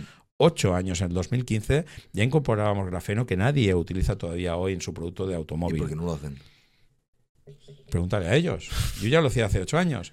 ¿Por qué no incorporan el titanio en construcción en paneles aero- aeroespaciales de la NASA, como yo ya construía mis chasis en el 2009? ¿Qué es lo, de, qué es lo del cristal ese que se tira? La tecnología del cristal que se oscurece y se aclara, los parasoles electrocromáticos que se oscurecen el cristal. ¿Conoces algún coche en el mundo, el mejor coche del mundo que tú conozcas? Que por supuesto es el GTA Hispano, pero un segundo coche en el mundo bueno que tenga un parasol electrocromático, que tú en vez de un plástico que te pones para taparte el sol, le des un botón y se te oscurece el cristal. No. No. Bueno, los aviones. Hola, aviones. Pero joder, no hay. un- o sea, No. Y otras tecnologías, la electrónica que hemos creado, todo. O sea, nosotros éramos un coche desde el inicio que sabíamos que en el momento que entraba al mercado teníamos que tener técnicamente algo superior al resto. Y por supuesto que hemos hecho cosas espeluznantes dentro del mundo del automóvil con una calidad española, una calidad de gente emprendedora española de primer nivel, que somos reconocidos en el mundo por nuestra profesionalidad. O sea, el español tiene dos perfiles. Uno, el que es currante enano es una puto crack. Lo reclaman. Fíjate lo que está sucediendo. Los doctores, los enfermeros, los se ingenieros, países. que se tienen que ir a otros países porque Sí. se les reconoce y se les paga. Sí. Y aquí no, aquí los menospreciamos, no le damos oportunidad laboral. Porque Europa hace 25, 30 años, ya no sé los años que estamos perdiendo el tiempo en Europa, nos puso un rol. Nos puso el rol del país de servicios, De bares, y tal, de de bares que ahora pertenecen a los chinos, no nosotros. Cuidado que esto, ahora habrá algunos rascándose la cabeza. Y es que no tenemos ya ni los bares. Ya no son nuestros, ya los hemos cedido también, ya nos los han comprado. Y somos el país de jubilación de la gente de Europa. Que esto es bueno. Esto es bueno, coño. Aprovechemos la capacidad que tiene España de sol y de turismo para potenciarla, por supuesto que sí, pero no Europa no nos tiene que frenar en la parte industrial, que es donde nosotros hemos y somos fuertes e inteligentes, y el emprendedurismo. Yo he tenido relaciones con empresas alemanas, con mucha gente de fuera, y cuando he llegado les he puesto colorados, porque por muy alemán que sea, son cabezas cuadradas, que van en la línea que les ha marcado y no saben reaccionar. Un español en cualquier lugar con un alambre y una cinta americana te arregla cualquier problema. Un alemán dice, ah, se ha roto, que lo arregle el que tenga que arreglar esto. Y funcionan así. El español tiene esa capacidad de previsión, de anticipación, de solución. Y esto es lo que nos reconocen fuera. Pero ¿qué sucede? Europa nos dice, "Eh, España no tiene que ser industrial. Y esto, si miráis un poco la situación de cómo nos vamos viviendo, es lo que ha sucedido. España no tiene que ser industrial. Yo he participado al principio en proyectos europeos donde la aplicación, por ejemplo, del sistema de aparca solo, ¿no? De, de, parking automático con el coche, yo era la empresa que me postulé a aplicar ese sistema en el coche, en el producto. Bueno, pues me sacaron del proyecto. ¿Sabes por qué? Dijo Comunidad Europea que mi empresa era una empresa española y que la aplicación debe ser una empresa francesa o alemana. ¿Por qué? Porque no quieren potenciar la parte, diríamos, industrial en España.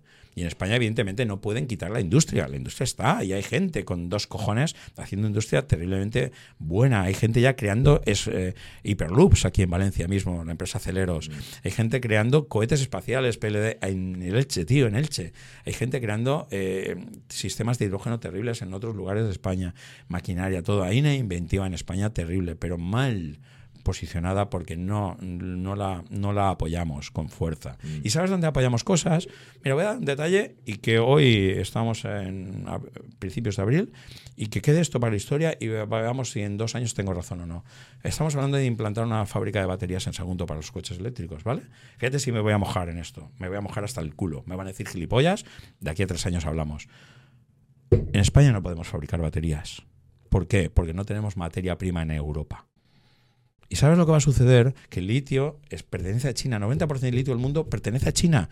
Y China nos va a vender las celdas de baterías para ensamblar aquí, para que atornillemos las celditas y hagamos baterías. Punto pelota y no tenemos materia prima, porque incluso Badajoz hay litio que no podemos explotar, porque no queremos, porque no somos la parte industrial. Y nos hemos quedado en Europa sin materia prima, porque hemos dependido de terceros países toda la vida. Y ahora nos hemos dado cuenta, tras la guerra de Ucrania. Y ahora queremos industrializar todo. Pero a la vez nos ponemos los cortafuegos del populismo de no vamos a sacar el litio de Badajoz, no vamos a sacar el litio en, en Santander, no vamos a sacar estos materiales preciosos en Ciudad Real, que también los hay, estas materias primas necesarias para la tecnología del futuro, para los microchips, para todo esto. Entonces, si no tenemos materia prima y dependemos de China, coño, dependemos de China y el que no, mira Internet, mira, asesórate bien, ¿cómo vamos a fabricar nosotros las propias celdas? Haremos celdas de grafeno, porque está grafenano en España ya con celdas de, baterías creadas aquí en Valencia, en la Universidad de Valencia. Esto sí que lo podremos hacer. Pero baterías de litio, comprándole litio a China y él, y él controla el mercado del automóvil eléctrico.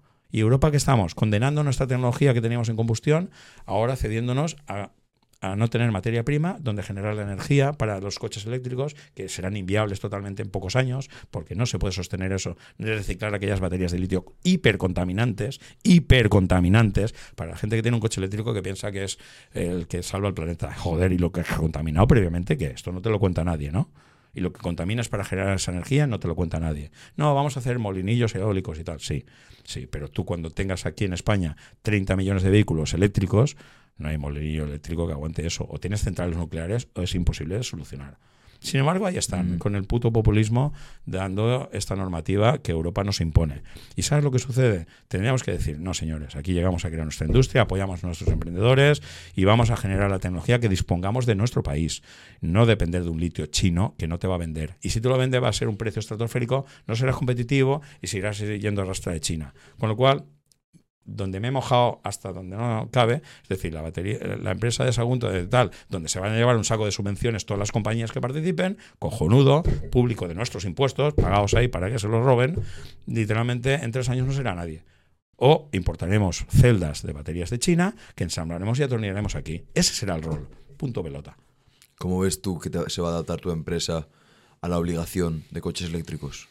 Nosotros no crearemos un coche eléctrico, no lo creo. ¿Estáis obligados a hacerlo en futuro? No, no, mira, Parte, hay dos circunstancias importantísimas y es que la combustión en productores de menos de mil coches años se va a seguir permitiendo mm. porque evidentemente hay un nicho de negocio y de mercado ahí que no lo pueden tumbar y que tienen que permitir a la gente al final que tengamos algo de libertad. No nos pueden quitar toda la libertad como nos están quitando en todos los segmentos. Estuvimos en casa encerrados un par de un añito, ¿eh? Claro, no, no, y más, y muchas más cosas. Estamos perdiendo una libertad y estamos eh, nos están controlando de una forma que en unos años, yo a mi hijo se lo digo, mira, Tú te crees que vives una buena época y te estás equivocando. Yo vivía una buena época. Yo íbamos, eh, por decir algo, en la moto sin casco y ya podía correr el policía para pararte. O, sea, era otra forma de hacer las cosas con, una soltura y sin mala fe y sin mala intención. Y salías a la calle y no tenías miedo de que nadie te viniera a violar ni a matar aunque también sucedía alguna vez, por supuesto que sí, porque esto ha estado siempre, pero no era lo que no es lo que sucede ahora, era mucha gente fanática y se le ha ido la olla. Y, y se vivía más tranquilo y con más sentido común entonces que ahora. Ahora con tanta libertad que tenemos, lo que sucede es que el que te quiere dar la libertad te está esclavizando. y te está cerrando y te está controlando todo lo que haces, que si no pagas con billetes, que si, al final es dinero que se mueve y hay mucho dinero B en España, si no, ¿cómo te crees que vamos a estar con un 15% de paro?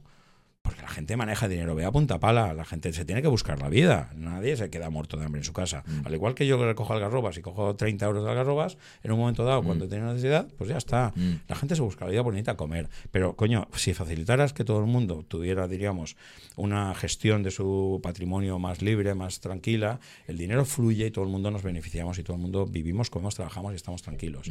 Ahora no, ahora te quieren controlar todo y dónde gastas un euro, dónde no lo gastas, qué haces, cuánto de... Bueno, que yo no estoy fomentando el uso ni el trabajo en B, pero si bajáramos impuestos, quizás todo el mundo colaboraría con esa parte impositiva y la suma global de esa situación sería una recaudación mayor a la que obtienen ahora. Y sin embargo, pues bueno, todos estrangulados. Entonces, el que genera algo está jodidísimo porque está estrangulado cada vez más y el que no genera nada, pues vive la pacha de Dios esperando que le caiga una subvención o una paguita o alguna tontería. Coño, y yo siempre he defendido también que a veces esto es impopular, pero siempre considero que la gente que merece o que esfuerza o que tiene un, un afán de emprender o de crear o de ganar, merece esa posibilidad. No es igual que el que no quiere hacer nada. Y yo no defiendo a nadie y, que todo el mundo tiene su derecho, pero coño, el que no quiere hacer nada, pues que no tenga nada. O sea, aquí en el mundo no venimos ya a que nos regalen todo. Si no, ¿quién nos va a regalar eso al final si nadie lo pone? Mm, mm. Es que es de sentido común. Mm, no podemos pensar en todo el mundo que vamos a vivir del cuento del Estado. Mm. No, perdona, alguien tendrá que generar sus impuestos y ese dinero para que todos los servicios sociales y todo fluyan y para que cada uno de nosotros, al fin y al cabo, tengamos eh, un medio. Y el que se ha ganado más, se ha arriesgado más, pues tiene derecho a tener más. ¿Por qué no? ¿No, no es España uno de los países que por cabeza es de los que más recauda? Ya no en, general, porque hay países que ganan más dinero de promedio y más gente. Yo, él te voy a decir esto, yo soy mecánico. Yo no soy contable, no soy mm. administrativo, no sé de mm. finanzas, pero sí sé de sentido común. Y sé que el sentido común está en que todos tengamos una posición en el rol que ocupamos en la vida. O sea, al final un conejo nace conejo, un león nace león, y a veces un conejo le pega un bocado al león y lo jode vivo en los huevos. Puede ser mi caso. Yo no soy un conejo, yo soy un lobo. O me he hecho un lobo porque mi apellido, por ejemplo, mira, un detallito que que sí que sabe mucha gente, y contado alguna vez, es que yo no estoy como Ochoa en el coche, pero hay un lobo que es el que nos representa. Este lobo es que gracias a Valentín, en este caso, que uno fue uno de mis primeros creativos de imagen y de mm. y tal, eh, como yo no quería poner el nombre de Ochoa al coche porque es el trabajo del equipo, dijo, coño, eh, está dando vuelta como Ochoa en vasco es lobo, Ochoa en vasco es lobo. Esa es la relación. Dijo, mira, pues va a ser un lobo el representativo de la marca. ¿Por qué? Porque es un animal mítico, un animal además que trabaja en equipo. El lobo no habitualmente no es solitario. Trabaja en equipo, es mm, serio, mm. tiene respeto. Y tú eres Ochoa. Con lo cual, en la imagen corporativa de en el emblema y todo es un lobo que es el que me representa a mí dentro de la empresa. Mm, Entonces, realmente no está Ochoa, pero está el lobo que soy yo. Es un detallito bonito. Y yo me he hecho lobo al final en mi trayectoria profesional. Y yo siempre digo una anécdota que el caballino rampante Ferrari está levantado porque el huevo, los huevos se los ha mordido el lobo. ¿Qué, ¿Cómo combinas en una empresa como la tuya? Porque tema político, como yo soy joven. Vamos a volver a la parte técnica que ya de política. Deja que me van, los políticos van a decir, este cabrón, este voy a joderlo. No van, no van a bajar el vídeo. No, no, os van a quitar las redes sociales. Lo siento. Y ¿Cómo combinas lo que es tradición e innovación? ¿Dónde está ese, ese límite? De tradición e innovación. Sí. ¿Cómo, ¿Cómo pasas a, por ejemplo, a la hora de elaborar un nuevo, porque sé que estáis trabajando en algo nuevo? Sí, estamos desarrollando un producto nuevo de mercado de combustión, mm. aunque también esta misma mañana has tenido la suerte de ver una firma de algo que sí que ha puesto más por ello, que es en este caso el hidrógeno para como, como arma de futuro para el automóvil el automovilismo y que, y que pienso que hay muchas posibilidades de obtener un futuro más ecológico a través del hidrógeno a nivel de la movilidad. Y, y la tradición. ¿Sabes qué pasa? Yo al final eh, soy un tipo más tradicional porque ya soy un poco más mayor, quizá. Aunque el pelo blanco, ya os he dicho, ha salido de la, del estrés, de pensar. Y, y, el día de mañana eh, la innovación es algo que por mi trabajo la tengo a diario. Mm, mm. O sea, hoy el mundo cambia muy rápido. Hoy la velocidad de cambio y la velocidad de incorporación de tecnologías a los automóviles, a la vida en general, es muy rápida. A mí no me gusta. Yo preferiría que viviéramos un poquito más el contacto personal, mm. El, día a día, que, el contacto virtual que tanto se, se, ha promovido hoy en día, porque esto nos quita calidad humana. Esto yo creo que es una parte que a mi hijo concretamente le digo, digo, el día de mañana vosotros no vais a vivir como hemos vivido nosotros, ni de casualidad. Primero, porque yo tenía libertad de verdad y hacía y deshacía lo que quería. Yo una anécdota que digo muchas veces, que mi principal preocupación cuando yo tenía 8, 10 o 12 años, eh, de tener problemas en la calle era cuando iba a la piscina del Duro, que tú por supuesto no has conocido que existía una esquina aquí de Torrente del pueblo, atravesábamos el barranco que hay en Torrente y ahí es donde habitualmente pues, estaban los gitanos, ¿no? Y mi última preocupación era o subir por el puente y pegar una vuelta grande o pasar corriendo el barranco y, tener tres gitanos corriendo atrás de mí. Y como yo corría mucho, cruzaba el barranco, ¿no? Y, ya está, pero es que, ojo, si te pillaban, ¿qué haces? ¿Qué no haces? Voy a la piscina, ¿cómo? Ya está. Nadie te mataba. Hoy en día, ¿no? Es una mierda, o sea, es un problema todo esto. Y sin embargo, eso era libertad. Y lo que te he dicho, y subíamos en la moto, y yo tenía un Seat Speeder descapotable que me compré en aquella época, no sé si lo conocerás, biplaza, que íbamos cinco encima del coche, en el capó trasero montado. Y cuando veíamos la policía a lo lejos, nos bajábamos. Y yo, pero hoy en día te matan, tío, te meten en la cárcel.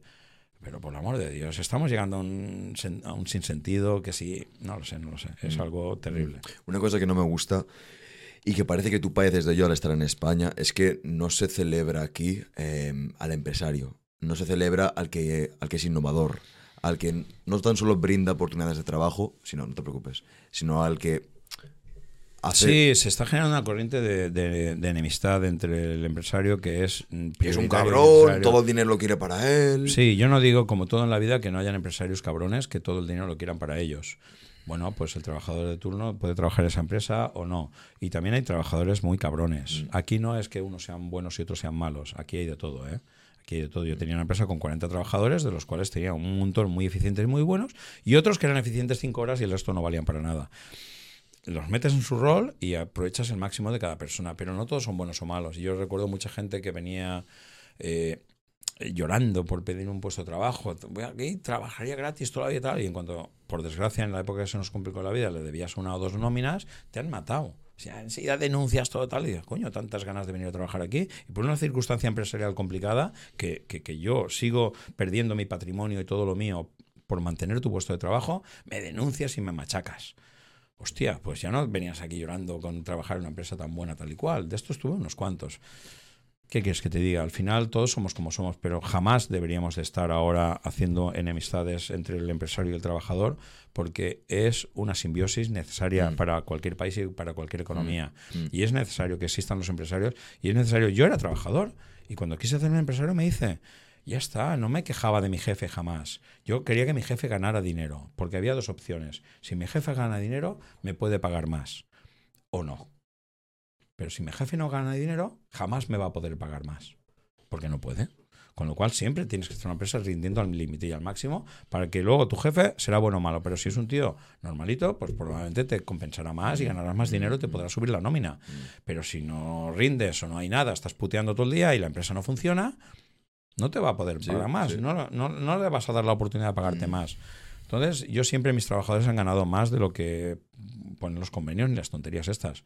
Porque hay un punto donde dicen, no, salario mínimo. Pero es que el salario mínimo, por desgracia, hay mucha gente que lo cobra. Pero, pero por desgracia, el salario medio español luego de otras personas no está en el salario mínimo. Y ese no se toca nunca. Siempre dicen, no, subimos el salario mínimo. ¿Y qué?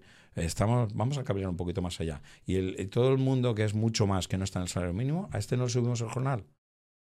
Es la clase media que se ha ido a la mierda. Mm es sentido común. Claro, es que parece ser que le gustan mucho las flores, pero se olvidan de que si no riegas la raíz, el árbol va a caer. Claro, claro. Entonces, bueno, ahora llega una política muy populista al país en general, que no comparto. No mm. soy, soy apolítico en general, ya digo, yo los políticos los tiro a la puta calle a todos, derecha, izquierda, centro y, y para adentro. Porque no me cae bien en general ninguna parte. Porque soy más de sentido común. ¿Has visto Tamayo, el señor este mayor? ¿Tamayo? ¿Este quién es? Este, este señor mayor que tendrá 85 Ah, bueno, el que ha hecho ahora con Vox lo de la esto, sí. El, que, el que le decía señor Sánchez. no sé cómo se ha pasado una hora y cuarenta minutos hablando. Claro. Rachimov explicó la historia de, dice, no de no sé qué romano, sino del imperio romano. Sí, en 20 minutos o 10 y ya está. Sí, no es, tan, no es tan complicado. Aquí también llevamos rato, ¿eh? ¿Ibas a decir algo? Sí, pero que no es tan complicado utilizar el sentido común en vez de populismo. O sea, y luego yo he aprendido una cosa y es que a lo mejor todo el mundo, desde su punto de vista, puede tener razón, pero esa razón propia no es la razón común de todos. Y, y está claro que necesitamos ayudar y que nadie se quede atrás. Pero el camino que estamos utilizando para ello yo creo que no es el correcto ahora mismo. ¿Cómo, ¿Cuál crees tú que es el camino correcto? El camino correcto, no lo sé, si lo supiera, Claro, estaría, claro. estaría de político que haría. Eh, pero sigo, sigo volviendo a mi, a mi impronta, a mi sentido común y a mi respeto a los demás. Mm. Sentido común, al final siempre todo cabe y todo el mundo tiene derecho a hacerse rico, todo el mundo tiene derecho a ser cómodo con una paga normal y a estabilizarse ahí. Y, y, y ahí es donde cada uno tenemos que ganar lo nuestro. Pero mira, yo hay situaciones como las actuales que hay personas que por no poder pagar una hipoteca que llevaban pagando 10 o 15 años o algo así, le han quitado una vivienda y los han dejado en la calle, familias con, con pocos recursos y tal, de acuerdo. Pero a esa familia con pocos recursos que has dejado en la calle, has dejado un piso ahí vacío, que llega un señor que no ha hecho nada o ha venido de donde sea y te lo ha ocupado. Y ese señor sí que le deja la ley de estar ahí si el primer día no lo tiran a la calle. Y luego costará lanzarlo a la calle años o no porque está en un piso. Pero ese piso se lo has quitado a una persona que sí que ha pagado impuestos y ha vivido toda la vida aquí.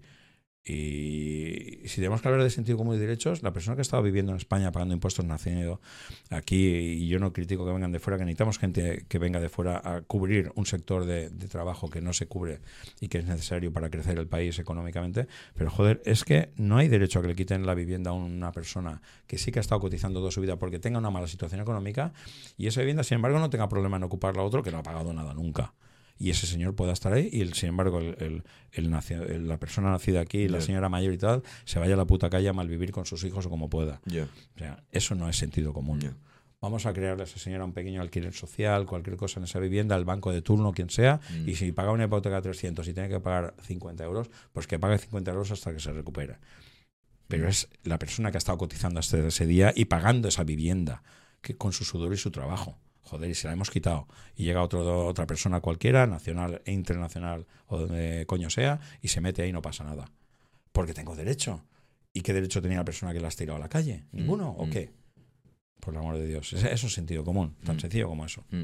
Sí, es peligroso pensar Y que crea social, perdón, y con Tranquilo. el dinero que tienes de recursos, crea un hogar social, crea viviendas de bajo coste, que nadie está haciendo, la VPO antigua de toda la vida, pues créale esa vivienda de VPO a esas personas y las ubicas ahí hasta que su trabajo y su progresión en el país les permita ir a otro, Mm, mm. a otro nivel, si quieren. Mm. No lo sé. Vamos a hablar de coches. Vamos a hablar de coches, va. Tema de robótica y automatización, Ah, chulo, y- chulo. inteligencia artificial. Chulo. ¿Qué pasa con en tu empresa con eso? ¿Cómo lo estáis? Bueno, ahora mismo estamos en una fase, digamos, más, eh, más de captación de recurso económico que de, que de, de implementación de, nuestra, de nuevas tecnologías. Estamos controlando esa situación, donde puede estar el recurso que necesitamos y donde puede haber innovación importante para nuestro producto. Y estamos con contactos y con algunas, digamos, colaboraciones externas, sobre todo en el desarrollo del grafeno y todo que habíamos nombrado antes para mm, nuevos materiales de futuro, incluso tecnologías de acumulación energética a base de grafeno Ujú. que esto lo tenemos en España. Y, y además esta empresa también a veces sufriendo, teniendo ahí unas tecnologías a nivel mundial terribles, pero es español, coño, y tampoco se le hace caso. Mm. Joder, ¿por qué? Es que realmente aquí siempre miramos hacia afuera, como que lo de fuera es lo bueno y nos menospreciamos. Y esto es algo donde hasta el día que me muera seguiré peleando porque se nos reconozca de alguna vez que en España en general tenemos mucho talento, ¿no? Y bueno, y, hay otras tecnologías donde estamos colaborando por el futuro. El tema de robótica me encanta. Mi hijo, yo me encantaría que también estudiara un poco de robótica ahora que tiene, sigue teniendo tiempo. Inteligencia artificial me da miedo, me da miedo, Sí. porque al final, eh, si miras eh, hace años Julio Verne, que si los submarinos, que si, al final todo esto ha pasado. Y ahora estamos mirando las películas, o veía- veíamos hace años las películas de Schwarzenegger, este, ¿no? Con el, en el, robo, el- no Robocop, el Terminator y cosas así. Y me da miedo, me da miedo porque le estás dando una herramienta a, y estamos dejando que quizás cierta maquinaria sea independiente y al final, como todo se va a robotizar, pues yo creo que los prodigios de Julio Verne y de todos los viajes al futuro de, Regreso al Futuro. Todas estas cosas, como nos descuidemos, nos van a cortar los huevos el día de mañana. No me mola. Me mola que la persona, que la gente tengamos protagonismo, que vivamos nosotros y que no... Eso de la comodidad, cuando todo sea robotizado, ¿quién va a pagar los impuestos? O sea, ¿vivimos todos de la paguita? Hostia, cuidado, ¿eh? Ojalá me muera antes de ver eso. Fíjate lo que te digo. Mm, es que, ¿sabes? Mira, eh, me enteré ayer. Eh, un grupo de personas, uno de ellos eh, Elon Musk, uh, están firmando una carta para que por el momento lo máximo o la inteligencia artificial más capacitada sea ChatGPT 4. ¿Sabes lo que es ChatGPT, no? no la conozco. Vale, ¿cómo decirlo? Pues imagínate un, un robot, ¿vale? Dicho para que sea muy sencillo, el cual tú le puedes preguntar cualquier cosa y te la dice. Ajá. Sabe quién eres. Vale. Sabe quién eres, sabe sobre tu empresa. Vale. ¿Y el límite a ese control de esa inteligencia artificial, quién la pone? Otra gente que son amigos del que ha hecho la inteligencia artificial. Sí, el O sea, al final, El problema es que se enseña a sí mismo. Ese es el problema. claro, entonces. La- el robot se enseña a sí ya, mismo. ¿sabes qué pasa? Que al final el- todas las, eh, toda la imaginación de la gente del pasado el- ha ido llegando. Y esta imaginación de películas caóticas y tal, ¿por qué no va a llegar? Si es que eh, puede dar miedo. Estamos hablando de una hipotética situación compleja, pero ¿sabes qué pasa? Perdemos la identidad humana, perdemos la relación. Yo sigo insistiendo, la vida, o la parte de la vida que yo he vivido en mi juventud, en mi adolescencia, todas esas aventuras, esas... Joder, era bonito, era divertido, era humano. Y ahora estamos perdiendo este contacto. O sea, ahora todo el contacto es por estas eh, situaciones, por las Mm. redes. Mm. Eh, y no hay contacto inter, vamos a no sé hay una situación mira yo te voy a contar una anécdota también que me dijo Kader este árabe con el con lo de jornada que me dijo mira Domingo tenéis la guerra perdida Digo, ¿qué estás hablando mira en el año 2050 España y Europa es musulmana ¿qué me dices? sí sí no te quepa duda pues tan sencillo. ¿cuántos hijos tienes tú Domingo? uno ¿y cuántos hijos tiene Alberto? ninguno ¿o cuántos hijos tiene Richie? pues dos en este caso uno Vale, ¿cuál es la media actual de hijos europeos españoles? 0,1. ¿Cuál es la media de una familia musulmana que llegan a Francia y ya está todo lleno, que llega a España? Pues eh, tres, cuatro, cinco hijos. Claro, cuando vayan cambiando las generaciones, ya somos musulmanes en 50 años, que yo no digo que sea bueno ni malo, no lo sé. Pero bueno, esta mentalidad va ahí y en Europa no nos damos cuenta porque nosotros les facilitamos con nuestras libertades una creación de mezquitas y tal, que yo, que he estado en Dubái y tal, no hay iglesias. Ni de coña. ¿Qué dices? ¿Sabes? Entonces dices, bueno, ¿qué será esa situación? Tal. Que yo, como lo que vivo es lo que mi libertad española, que he tenido toda la vida, esta alegría, esto tal, me da pena y lástima que mi hijo, la generación siguiente a mi hijo, esta libertad que de verdad hemos tenido en España, particularmente este sol, esta fiesta, estas ganas de hacer las cosas bien, se nos pierdan porque se nos impongan otras cosas diferentes con las cuales hoy no comulgo. ¿Y hay algún. ¿Hay algún invento tecnológico, a ver si hay inteligencia artificial o robótica, por la que sí que estés muy interesado? Que sabes que está en trámite o que se está trabajando. Que digas, "Ah, tengo ganas de que salga esto. Tengo salga, ganas de que salga el GTA Hispano R. ¿Cuándo va a salir? ¿Cuándo va a salir? Pues bueno, vamos a ver si acá cerramos la ronda de inversión actual y si es así, en un año estamos ya con muchos coches dando vueltas. ¿Qué dices? Mm, esto lo hacemos rápido, ¿eh? ¿Cuánto La parte a, técnica es lo más fácil. ¿Cuánto vais a. La parte ¿Cuán- difícil la económica. ¿Cuánto vais a hacerlo? ¿Cuántos, ¿Cuántos vais a hacer? Bueno, la previsión en el business plan de este producto es de 40 unidades, porque así generas la intención de ¿Por qué comprar. solo 40? ¿Por qué no Sí, 35? por la exclusividad. ¿Por qué no 45? Bueno, al ¿Por final pones una cifra, ves la media de la competencia y cuando generas algo para ponerle al mercado un precio que puede rondar los 2 millones de euros, debes de producir no más de 40 unidades. ¿Por qué? Porque así hay solo 40 personas en el mundo que lo van a tener. Y esas 40 personas se sienten orgullosas de tener un producto único que cada pieza será diferente. Mm. No van a ser todas iguales, colores, terminación, cada cliente elige. Explícame la psicología, ¿por qué no haces 10 coches y los pones a 5 millones? Bueno, porque nosotros todavía somos España GTA, una empresa emprendedora española luchando por consolidar la situación. Y eso luego lleva un proceso de años donde estabilizas. Por ejemplo, tu mm, Lamborghini crea alguna serie especial donde hace tres unidades, cinco unidades y las vende a 3 y 5 millones de euros. Mm. O Bugatti hay unidades que las vende hasta 10 millones de euros. Mm. ¿Pero por qué? Porque bueno, son marcas consolidadas. Nosotros todavía somos una Mm. pequeña pyme española luchando por sobrevivir. Mm. Entonces no podemos poner unos precios cuando realmente no tenemos tanto producto en el mercado. Eso hay que primero ir a un, a un precio inferior a la competencia, pero con una calidad superior, que es lo que hemos hecho siempre, con tecnologías diferenciadoras que podamos demostrar que somos mejores que la competencia.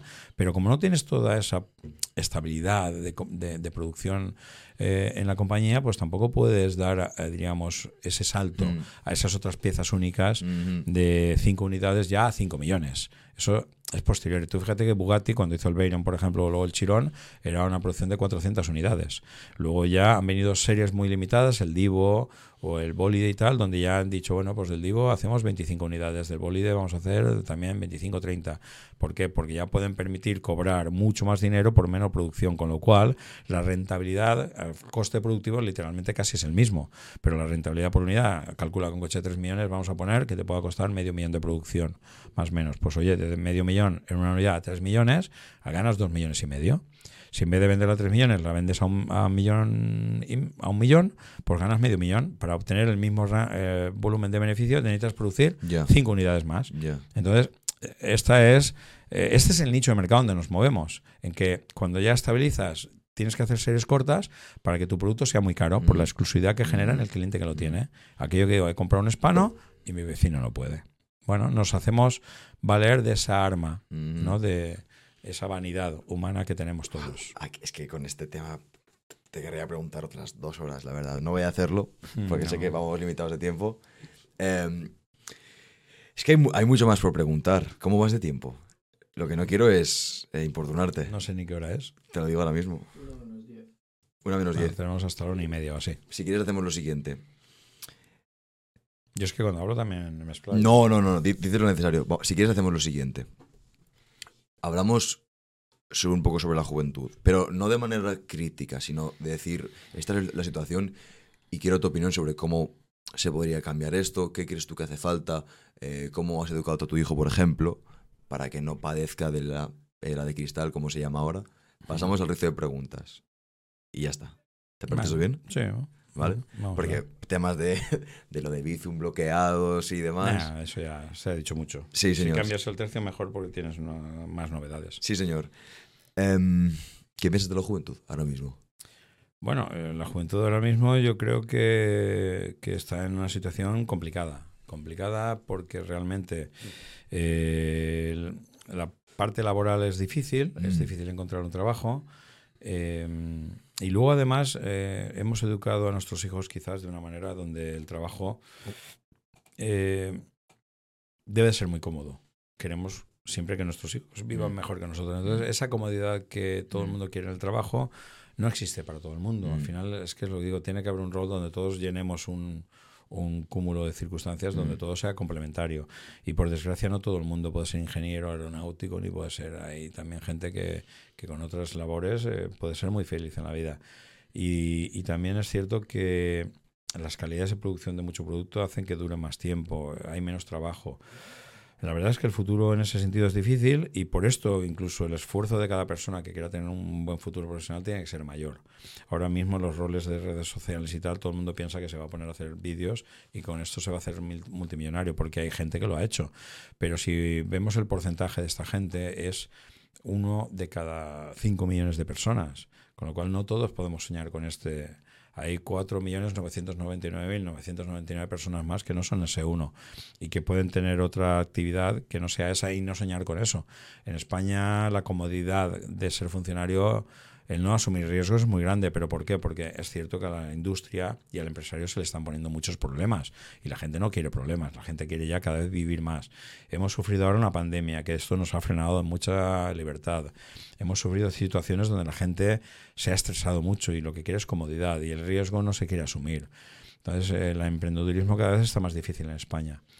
Pero también es cierto que la gente que emprenda, precisamente por ser más exclusivo, va a tener más negocio, más beneficio en el día de mañana. Y se le ha de respetar, porque la conformidad es algo que no lleva a una calidad humana. La conformidad lleva a un ostracismo y al final a, una situación de, conformismo complicada. Entonces, yo creo que es importante ver que, que si realmente quieres acabar siendo feliz, en el resto de la vida es importante ser diferente a todo lo que hace todo el mundo, ser diferente a las maquinitas que yo, por ejemplo, con, con mi hijo, que es el ejemplo en este caso, pues puedo ver a diario y darle oportunidades de trabajo manual, de trabajo que sea creativo, de dar más opciones de buscarse la vida en el futuro. Y existe este trabajo. El problema es que nos han estamos viviendo un, un sueño que es complicadísimo no todo el mundo puede vivir de redes sociales y hacen falta fontaneros, eh, camareros, albañiles, camioneros, que nadie quiere hacer estos trabajos porque son duros. Hemos dado a nuestros hijos un colchón para que todos ellos eh, se sientan cómodos y felices y el esfuerzo no está, no está pagado. Y, el que pasen los cursos ahora, por ejemplo, ah, pues esto que pasa el curso, un suspendiendo tal igual, pero entonces el que se está esforzando en estudiar va a tener la misma recompensa que el que no quiere estudiar, no, no es justo. O sea, no es justo, es sentido común. Sin embargo, estamos poniendo cosas que están haciendo bajar la calidad, porque también es cierto que cuando baje la calidad, digamos, intelectual de la gente, somos más borregos. Y entre más borregos somos, el lobo, que en este caso no soy yo, más fácil va a mantener el rebaño dentro de su redil. Y esta es la política que estamos viviendo hoy. Mm. O sea, por desgracia. Entonces, bueno, a ver si espabila la gente joven y dice, quiero tener más, quiero hacer más, quiero sentirme identificado, sentir ilusión, que me transmitan vivir estas cosas y que realmente voy a hacer emprendedurismo como tú mismo, que tienes una edad que me has dicho que no, no vas a decir en redes sociales, pero que me he flipado. Sí, ya. De, jóvenes, ¿no? Con tu compañero Santi, que no sale, pero está aquí escondido, eh, haciendo esta grabación. Y esto es algo que yo alabo, que yo os doy la enhorabuena porque, porque me estás diciendo, ¿qué ejemplo podrías dar el vuestro? O sea, sois gente... Yo, yo no me considero sois ningún gente que el día de mañana seguro que triunfáis. Esto a mí me resulta increíble porque tengo la oportunidad de hablar con gente contigo. Em, no, mi intención al hacer esto pues mira, si mi intención fuera monetizar esto lo máximo posible, cuando esto se publique, tus palabras las, las pondría pip, lo haría más corto, pero no es mi, no es mi fin. Eh, el igual que cuando estaba comentando antes el tema de, de estudiar y, demás, que mi fin no, no es el destino, sino verdaderamente es el camino, y, Y, adquirirlo en este caso. No bailo porque quiero dar el paso final, sino bailo por el hecho de bailar. Sí, vas creando caminos, no vas andando por donde van otros, sino creas tu camino. Me imagino que contigo pues era igual, ¿no? Cuando acabas un coche dices, está muy bien, voy a por el Vamos a crear el siguiente, vamos a abrir un nuevo camino. Si hay gente que abre los caminos, hay otro dicho que dice, hay gente que abre los caminos y hay gente que camina. Y hay gente que se para en el camino y hay gente que tira para atrás. Bueno, mm. cada uno decide lo que es la vida, pero luego que no se queje. Entonces, la gente que abre caminos tiene una oportunidad mm. porque va encontrando el horizonte más cercano. La gente que va detrás, pues va siguiendo ese camino y se encuentra feliz y cómoda. La gente que se frena, pues no sabe dónde está. Y la gente que tira para atrás, pues coño, que se caiga por el precipicio, tío. Porque si tira para atrás, que las palabrotas no valen, ¿no? Pero eso. ¿Qué piensas sobre el dicho de que tiempos difíciles crean hombres fuertes? Hombres fuertes crean tiempos fáciles y tiempos fáciles crean hombres débiles. Esto es lo que está sucediendo ahora. O sea, ahora mismo se está creando mucho hombre débil en mm. general. Están borreguizando a la mm. sociedad.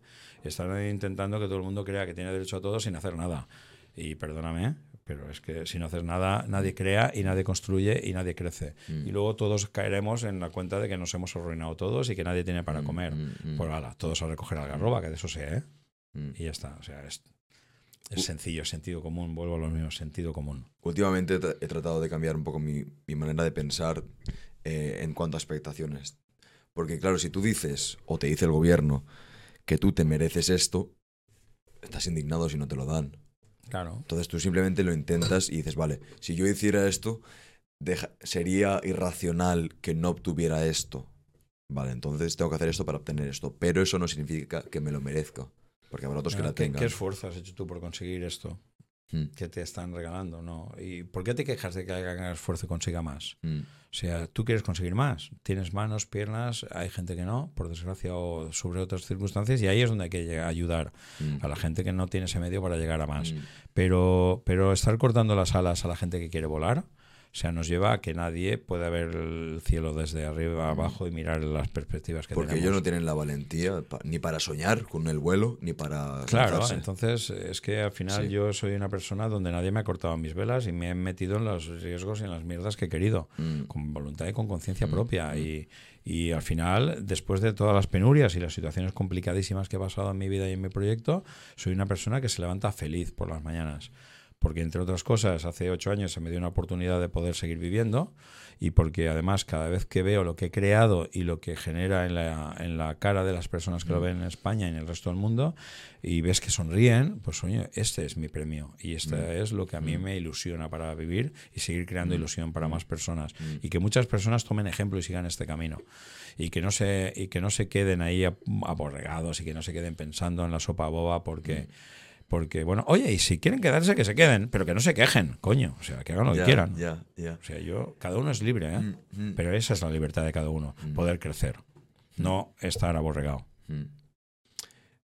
Vamos a hacer el rizo de preguntas. El rizo de preguntas es la última sección. Venga. Entonces ya son las últimas preguntas. Ya sé lo del rizo, ¿eh? Te veo el pelo. Venga, las preguntas blancas. Vale. Em, es un chiste fácil, ¿no te has dado cuenta? Las preguntas blancas. ¿Cuál es...? Está bueno esto, ¿eh? ¿Te gusta? Sí. Te, ahora te daré un par. No me queda mucho, me te queda un pedido. En fin, la primera pregunta es, ¿cuál es tu rutina ahora mismo? Tu rutina de trabajo, como siete días a la semana, ¿cómo te lo estás distribuyendo o cómo te la suele distribuir? Bueno, me levanto, sonrío, porque soy vivo, me despierto vivo una vez más y digo, a ver cómo me voy a defender de las hostias que me van a llegar hoy. ¿A qué hora te levantas? Voy a hacer un día es una hora, otro día es otra. Bueno, ayer estaba trabajando a las 4 de la madrugada, ayer. Porque, bueno, teníamos unas conversaciones con Estados Unidos y tal. ¿Hasta las 4? sí, antes de que se acostaran ellos, pues no, me levanté a las 4. Ah. Me acosté a las 12, 12 y media. Suelo acostarme 12, 12 y media. Normalmente mi hora de levantarme suelen ser 7 y media o así aproximadamente. Hostia, ¿cómo te escribo yo? Yo siempre te escribo a partir de las 7. Tú sí, pero bueno, no te preocupes, yo tengo el móvil silenciado. ah, vale, vale. tranquilo que... No, ¿sabes qué pasa? Cuando viajas por el mundo tienes una costumbre de silenciar el móvil cuando no toca. ¿Por qué? Porque evidentemente no sabes dónde estás y la gente, pues que no lo sabe, te escribe. Entonces tú me escribes a las 6 de la mañana y recibo WhatsApps tuyos. Yo cuando me despierto los veo, digo, mira, qué tío más, más Yo a las 4 y media estoy arriba, Domingo. Ya, ya, ya, no, bueno, yo a veces ya necesito descansar porque el estrés es, es grande pero aún así, pues mi cabeza muchas veces duerme bien, otras eh, cuando estoy tenso porque hay cosas buenas y tal, eh, ese, ese, punch enseguida te despierta. Cuando surgen problemas, pues el primer día te despiertas, el segundo ya no, al final dices, va, problemas para qué. Entonces yo me suelo dormir entre 6, 7, a veces el día que duermo 7 horas y media, 8, es la leche. Mm. Me, me, duele el cuerpo cuando me levanto con 8 horas dormidas, de joder, tantas horas, me duele el cuerpo estar aquí tumbado.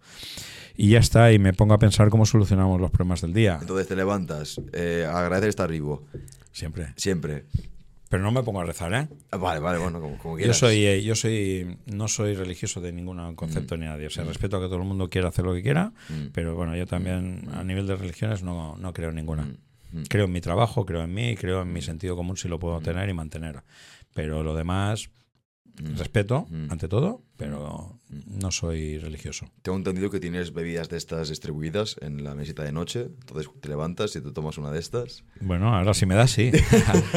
no, por la noche me bebo un colacadito antes de dormir.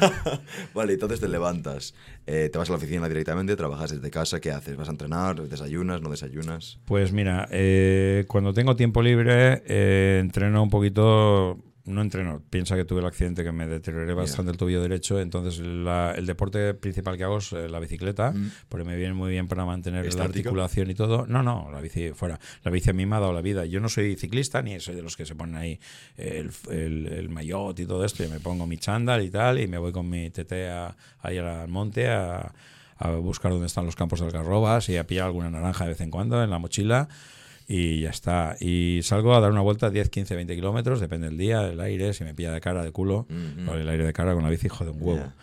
Y nada, y poco más, pero simplemente por el mantenimiento de la articulación del tobillo, que necesito mantenerla bien, porque sufrí siete intervenciones del tobillo, hueso de cadera, que también se incorporó a la tibia para poder hacer la articulación. Eso, si no te importa y si quieres verte otra mm. vez, para, para, otro día, sí. Pero, pero hago algo de ejercicio, tres, cuatro días a la semana salgo con la bici. No tengo un horario fijo, sino cuando tengo el tiempo libre lo hago. Puede ser eh, muy temprano, puede ser a las 7 de la tarde, puede ser a las 4 si ese día digo, ya está, venga, a la bici. Y porque además me da, voy pensando, cuando voy en la bici se me van ocurriendo ideas, me voy mirando cosas y te da el aire en la cara y te despejas mm. y, piensas.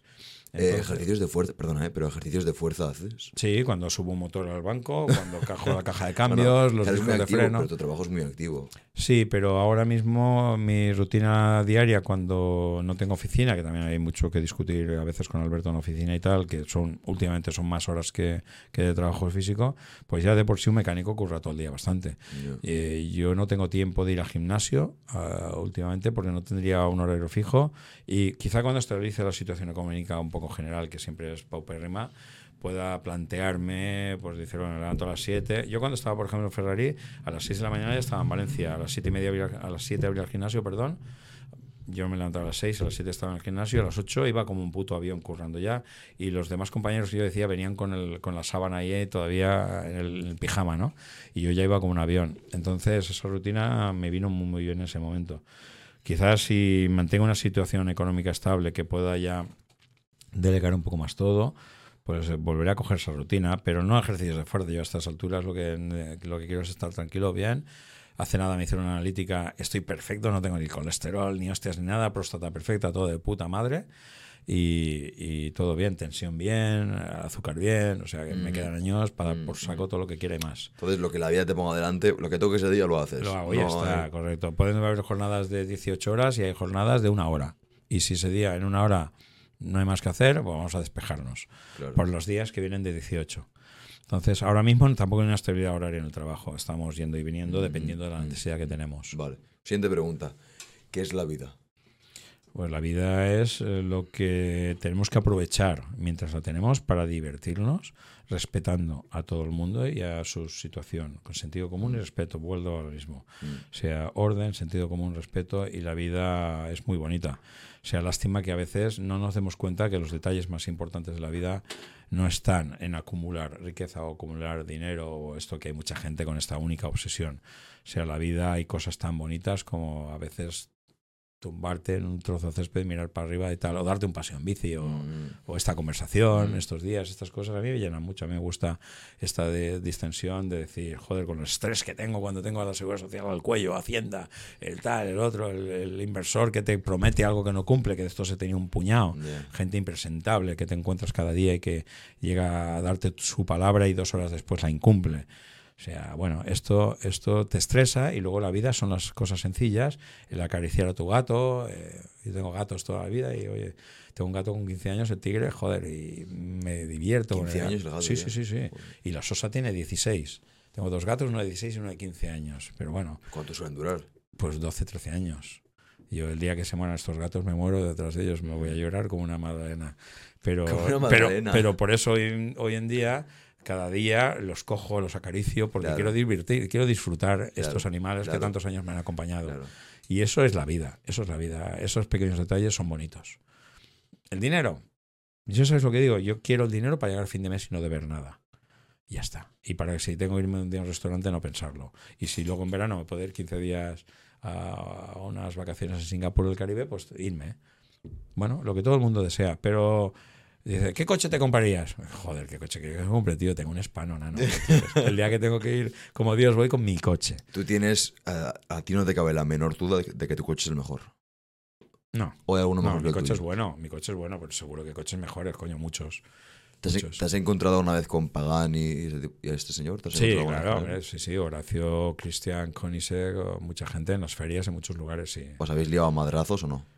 No, no, nos respetamos mucho. Yo tengo mucho que aprender de ellos todavía. Yo cuento una anécdota. En el 2007 yo iba a Ginebra ya tanteando un poco la situación de lo que había, por ejemplo, y conocí a Horacio Pagani y le enseñé un dibujo de lo que queríamos dibujar, realizar y trabajar. Y el tío me dio un consejo buenísimo. Me dijo, mira, eh, Domingo, solo te digo que aquí perseverancia. Esto no es fácil. Esto es estar, estar y estar. Y me lo cogí al pie de la letra. ¿eh? Fíjate, soy perseverante, llevo 13 o 14 años peleando y ahí machacando todavía. Y no voy a ceder mm. porque estoy seguro que mi trabajo está bien hecho. Entre estos figuras individuales que son creadores de ese tipo de vehículos, ¿se ve gran rivalidad o es compañerismo de que mira, todos yo, yo mantengo una muy buena relación con Christian von Koenigsegg, que es un tío muy, muy amable, muy cercano, muy abierto, un, tío al que admiro muchísimo porque es un tío creador, mm, emprendedor, con mm. nuevas tecnologías que les imponen sus coches y que hace un producto de grandísima calidad. Mm. Eh, como persona lo valoro mucho. Admiro a Christian Wong, a, perdón, a Horacio Pagani, porque también ha hecho una imagen de marca terrible. y tiene una personalidad diferente y respeto igualmente. Eh, ¿Cómo es él? ¿Cómo es Pagani? Quizás es, es, una persona más orgullosa de sí mismo, quizás no es tan abierto. Yo te iba a contar esa anécdota. El 2007 yo le dije y el hombre fue muy amable conmigo. 2010 llevamos el primer hispano a una feria de Ginebra. Se quedó mirándolo un rato conmigo. Ah, bien, muy bien, estás aquí tal cual. 2011 tal, y eso lo mismo, un producto de primera generación. Pero cuando llegué el 2012-2013 con la segunda generación, el coche ya hizo Need for Speed, ya se acercaba menos. Y ya cuando presenté el 2015 pasó por el stand por fuera y me hizo así. Como diciendo, coño, tengo aquí un rival. En ese sentido quizás es un poco más, más seco que Horacio, que sin embargo entró más, que, perdón, que Cristian, que entró dentro, vio, joder, qué coche más guapo, tal, qué de puta madre, lo que necesites de mí, podemos colaborar, esto y lo otro. O sea, dentro de esas dos personalidades en el mundo de, de los coches exclusivos, Ambos los respeto porque son también un poco mi objetivo, mi foco de estar en ese segmento junto a ellos, pero evidentemente pues Cristian es un tío más popular eh, y Horacio es un tío más en su entorno más, como te diría, más de, de, de, deidad, ¿no? Más eh, subido. Encantado de conocerse. Paganista encantado de conocerse. Sí, sí. así mismo. Así mismo, claro. sí, pero es buen tío. Y su hijo es buena familia también, buena gente. Eh, una pregunta sobre esta gente. ¿Todos vienen de familias humildes o vienen de familias adineradas? Bueno, en ambos casos creo que son de familia humilde. Tanto Pagani se vino de Argentina a Italia a buscar trabajo y a buscarse la vida, con una recomendación en su día y, y es un tío que se ha hecho a sí mismo también. O sea, mm. hay que respetarlo por ello. Y Cristian también. Cristian, su familia, creo que repartía pescado. Fíjate, hay noticias. Y el tío vio una película en su momento que eh, de dibujos que le emocionaba cuando era jovencito y dijo, pues yo también fabriqué, que alguien se hacía su coche en un garaje mm. y el tío dijo, yo me haré mi coche y estaba repartiendo en furgonetas pescado o algo así, que creo su negocio de su familia era algo así. Mm. No me hagáis mucho caso porque tampoco me preocupa en exceso, pero sí son gente que no le ha venido el regalado nada. ¿eh? Mm. Vale, pues siguiente pregunta. ¿Cuál es tu sueño? Mi sueño es consolidar la empresa y mi sueño es que mi hijo continúe luego con la empresa muchísimos años y mi sueño es que... Como director. Bueno, en el rol que quiera. Pero algo de responsabilidad, ¿no? y mi sueño, evidentemente, es que mucha gente sueñe con lo que yo hago. Sí, esta pregunta... Perdona, esta pregunta es nueva y la vi hace poco. Pero quería añadirla.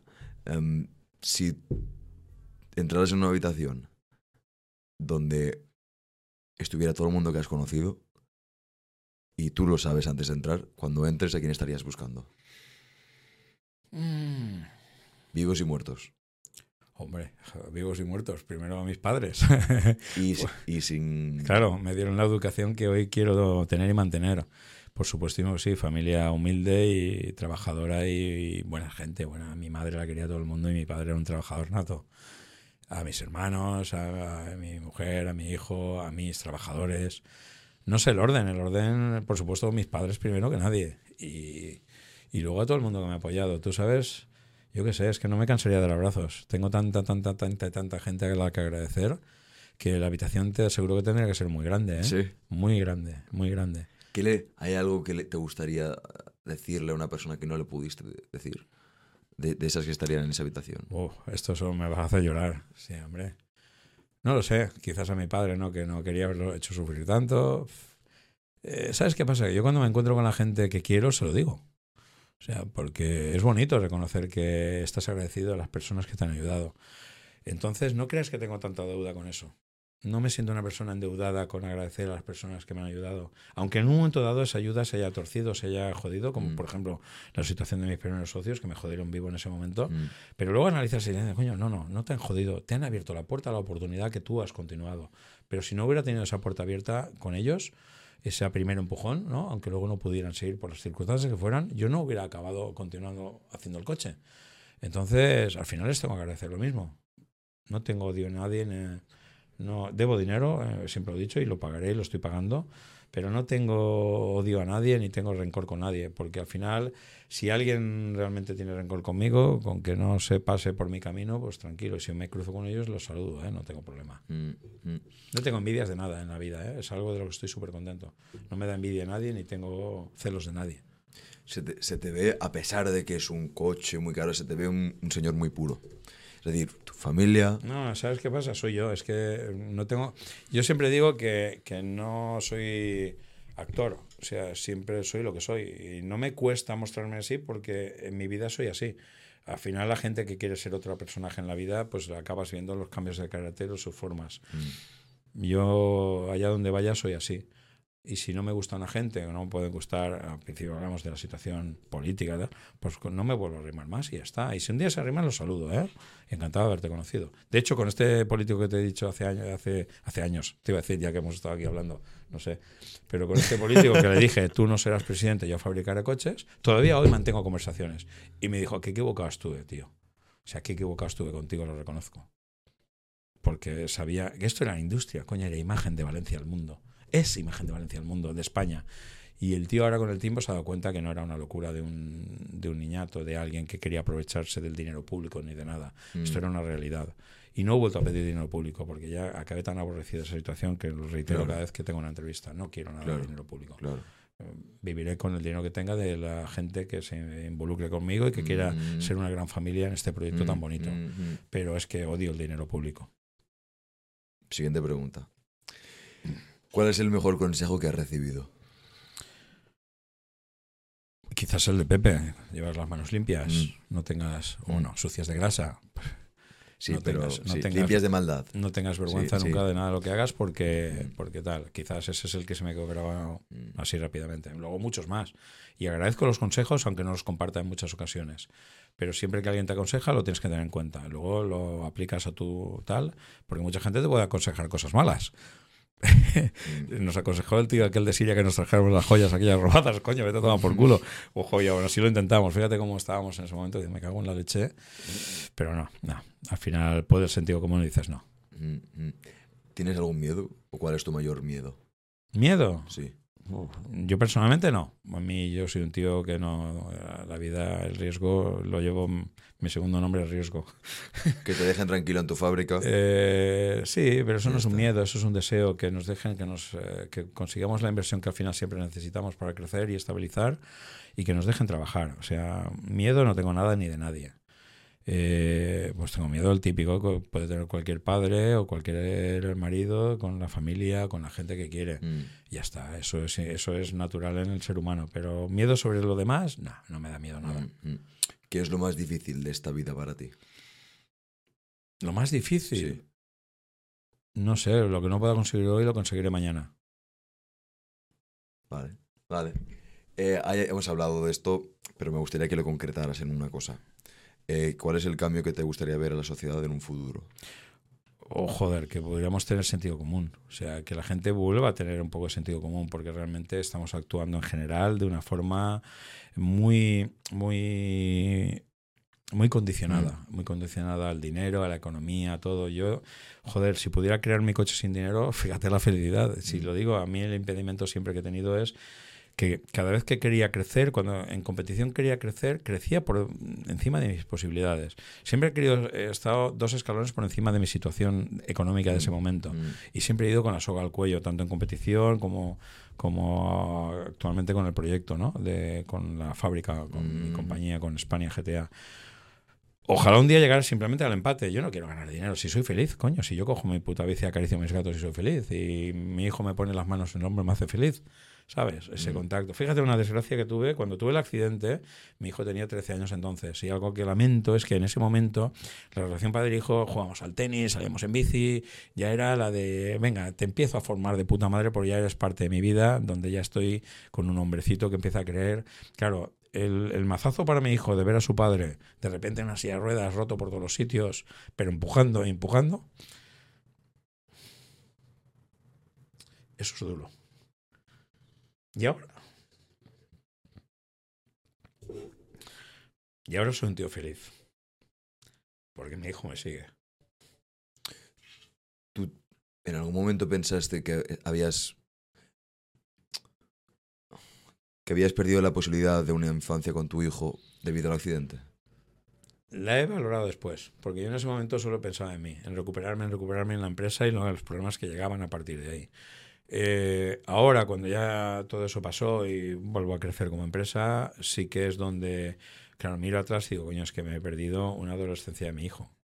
no he vivido con él esos cinco o seis años duros de rehabilitación que sufrí. Yo estuve cuatro años sin apoyar mi pie derecho en el suelo, sin apoyar el pie derecho en el suelo, con las muletas, unos brazacos que, bueno, ahora ya eh, dos años después, tres años que dejar las muletas, pues ya, no, ya pierdes un poco la masa en ese sentido. Unos son bracos pero, pero sí, claro, te das cuenta que no, que, no has podido vivir con tu hijo toda esa situación que dedicaba a la rehabilitación y a la empresa. Los problemas de la empresa y mi rehabilitación ocuparon el 102.000% de mi tiempo. Y esa pérdida familiar me llevó a problemas en la familia, me llevó a problemas que, que bueno, son quizás lo que he pagado.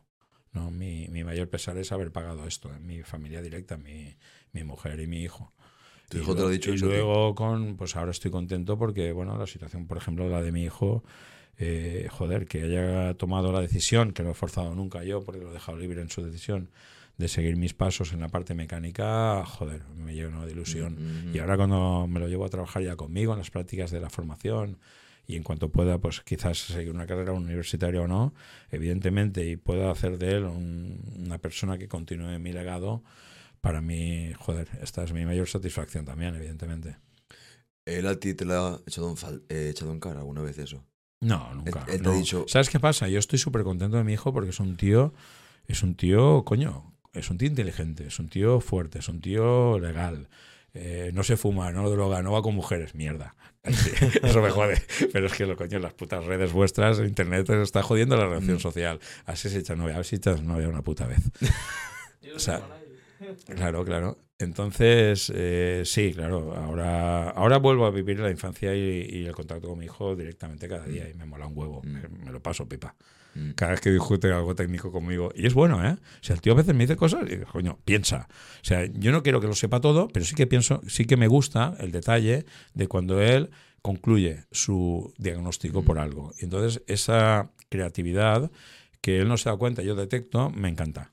Él trata de, de vez en cuando te llama, oye papá, he pensado esto, ¿qué te parece? ¿Él, te, pregunta o te llama por cosas así? Mm, no me suele llamar.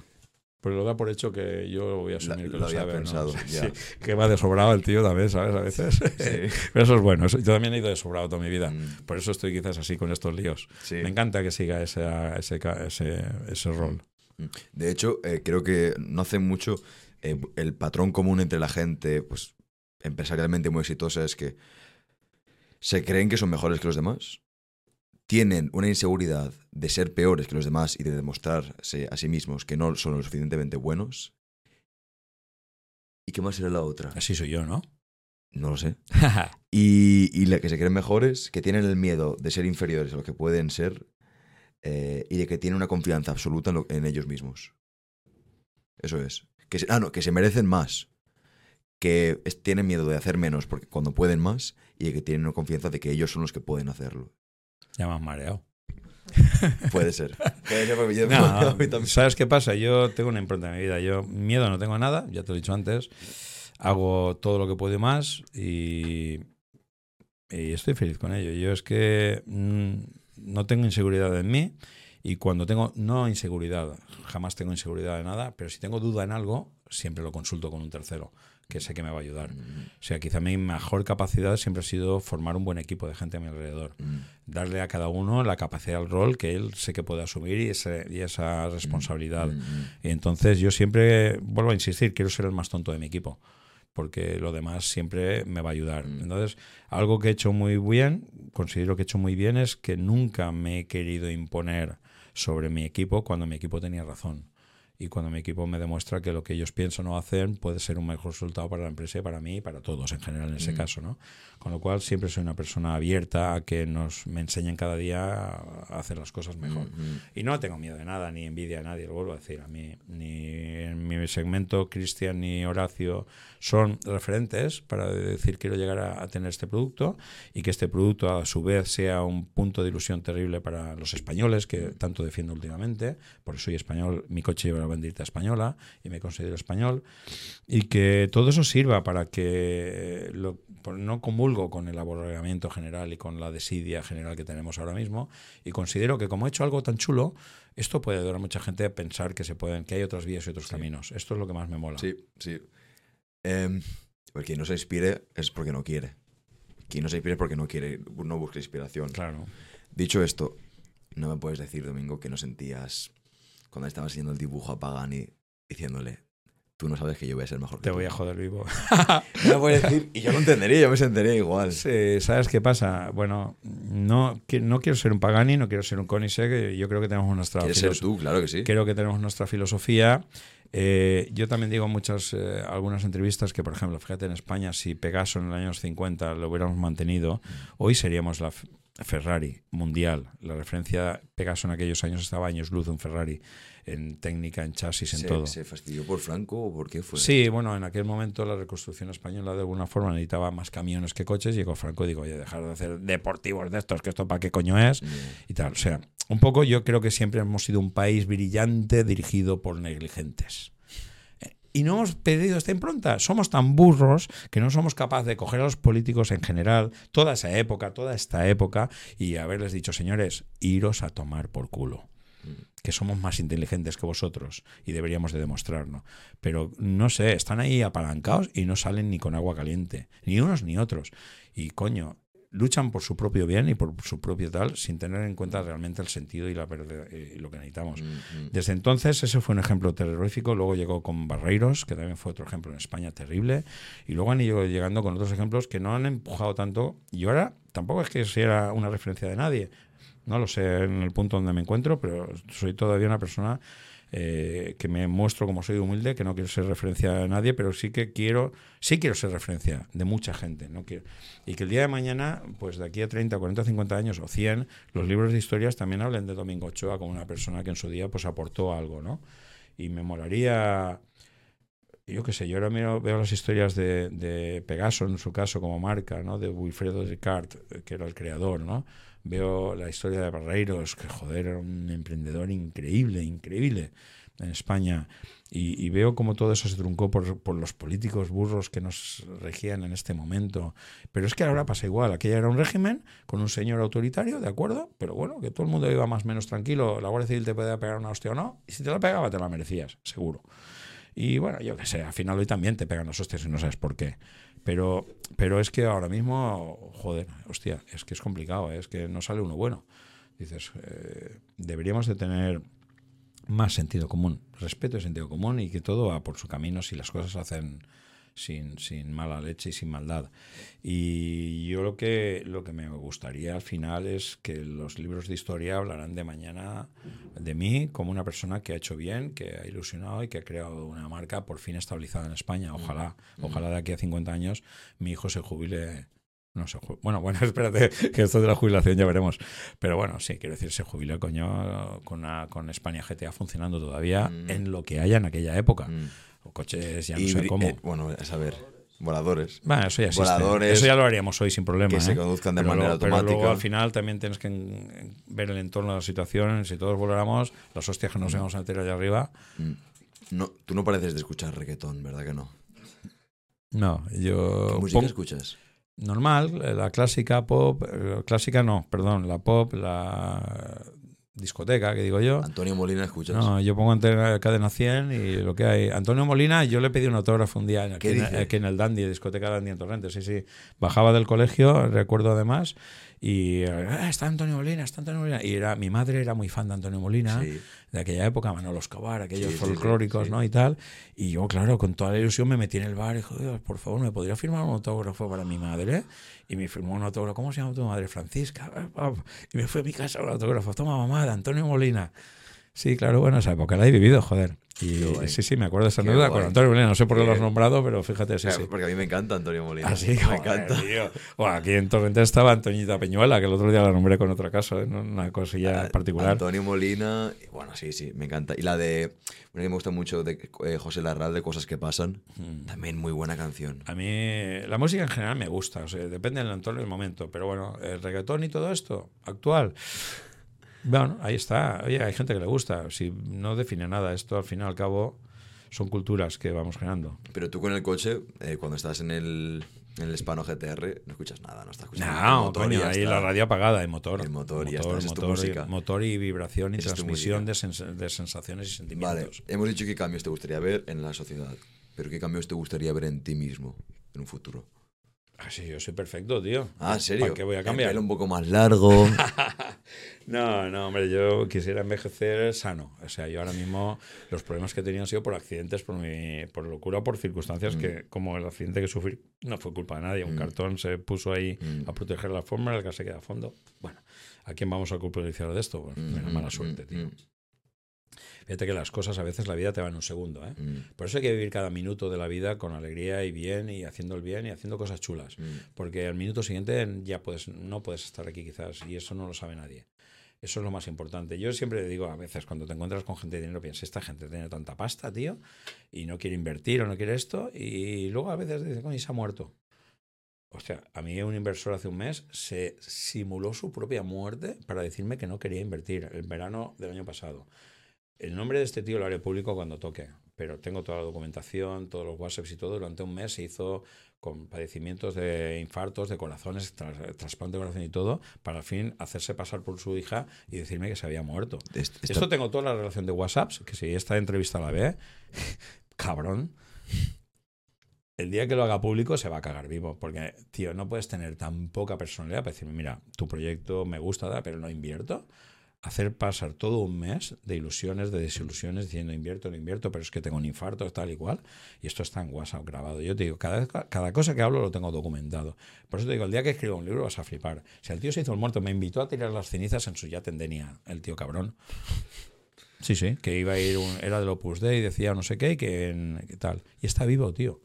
O sea, ¿tú te crees que te puede decir un tío que se ha muerto porque le han hecho un trasplante de corazón y al final se dio todo mal, falló renal, falló no sé qué, y que se muera y que te invite, y yo le digo, oye, pues mira, te lo voy a poner en LinkedIn, que es la única red social que yo tengo. Digo, te lo voy a poner en LinkedIn. No, no, no lo pongas en LinkedIn, que mi padre, haciéndose pasar, que mi padre es muy conocido y claro, no queremos que nos agobien y tal. Vale, vale, no lo pongo en el LinkedIn.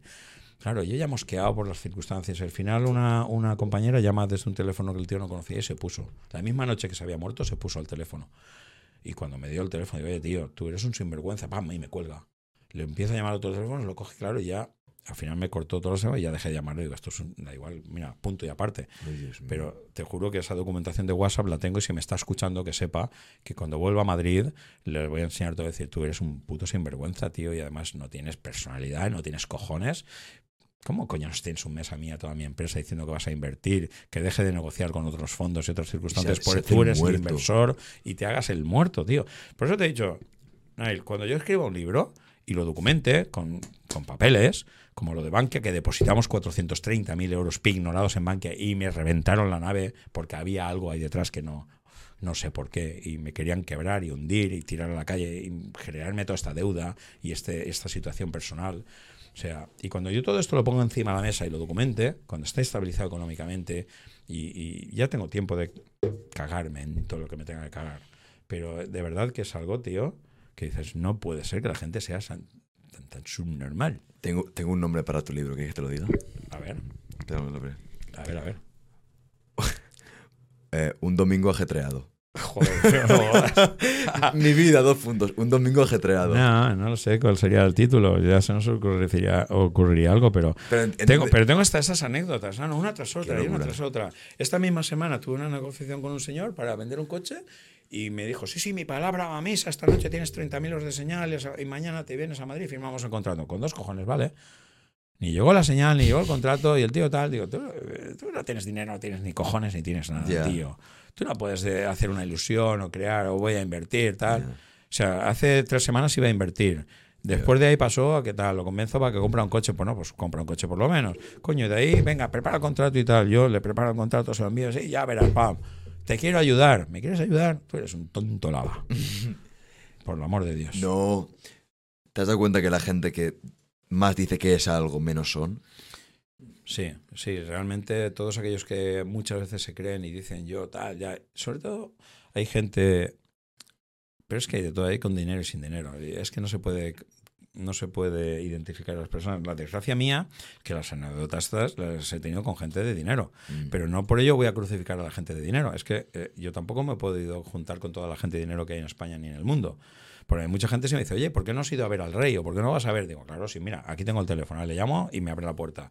Digo, y el rey, estas cosas son, no, son parte política, olvídate, no quiero saber nada. O me dice, ¿por qué no vas a ver a Elon Musk? Digo, sí, claro, pues Elon Musk y mi colega. Yo le llamo ahora y voy, no te joder, ah, tío. Vamos a ver, ¿cómo te crees tú que te pueden abrir las puertas? Y si has estado con Alberto de Mónaco, ¿por qué no le has pedido dinero? Tío, sentido común. ¿Tú te crees que estar con Alberto de Mónaco y decir, no, no, ponme aquí pasta? Claro, por el amor de Dios. Y el tío se me queda viendo y dice, ¿este qué coño es? ¿Sabes?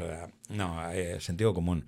Eh, pero bueno, ¿sabes qué pasa? Yo me he encontrado con gente de dinero que se ha, sido muy cobarde, pero no quiere decir que la gente de dinero sea cobarde, ni mucho menos. La gente de dinero probablemente mm. lo que tengo que encontrar un día, un tío con dinero que sea valiente. Mm. Pero, pero hay mucha gente. El problema que no es que no exista, es que tampoco tengo el medio de llegar a todos ellos. Mm, Oye, si hay gente con dinero que quiere invertir y sea formar parte de esa familia, está invitado. Ahora, te dejo, yo tengo 5 euros o 20 en el bolsillo. Ahora vemos. Bueno, has pagado el desayuno, joder. Sí, bueno, sí. Me has engañado. Dices, voy al baño, pum, y sales, no te ha dado tiempo de ir al baño. o sea, tengo tal percepción que digo, este cabrón no ha ido a pagar, no ha ido al baño, me has engañado. Ya, ya lo sé. Eh, de hecho, no he preguntado si había baño o no. En fin. Siempre tiene que haber en un bar. Eh, ¿Cuál es. Si pudieras volver atrás, queda ya en par. Si pudieras volver atrás y cambiar algo en tu vida, ¿qué harías? Quizás el accidente. No lo necesito. O sí. ¿Cómo quieres que te formo?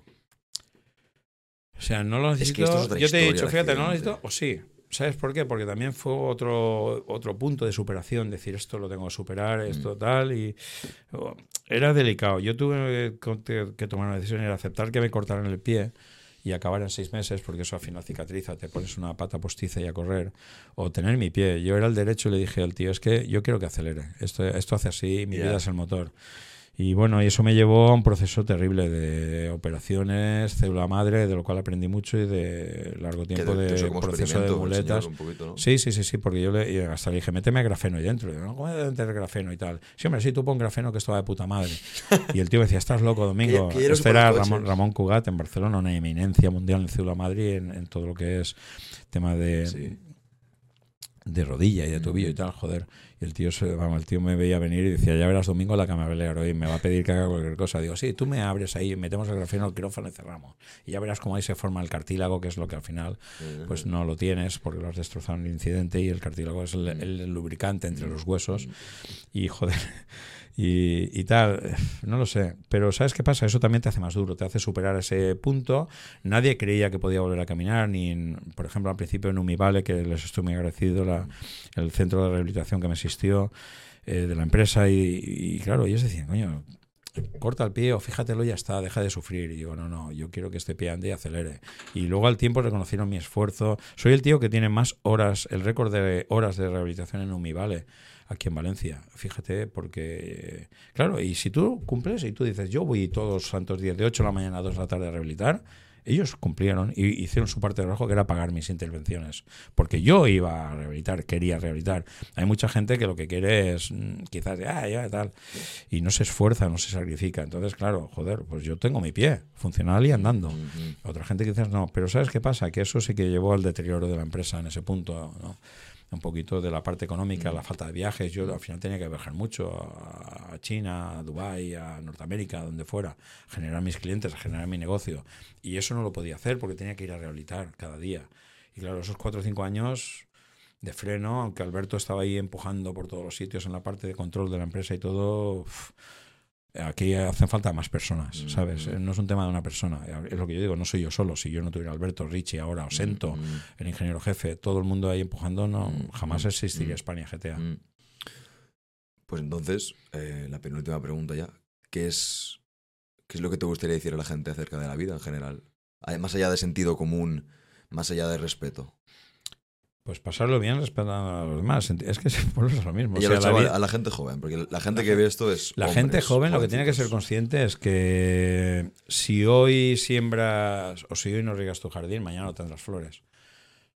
Tan sencillo como eso. Si tú quieres el día de mañana vivir feliz, estar contento y disfrutar de tu vida, pues hoy esfuérzate, macho, y curra y busca no seas un borrego en el rebaño, o sea, intenta ser el que tira el carro, macho. O sea, al final cada uno acepta el rol que quiera. Y yo empecé a tirar de mi vida y de mi carro jovencito y no he parado hasta hoy, no voy a parar hasta el día que me muera.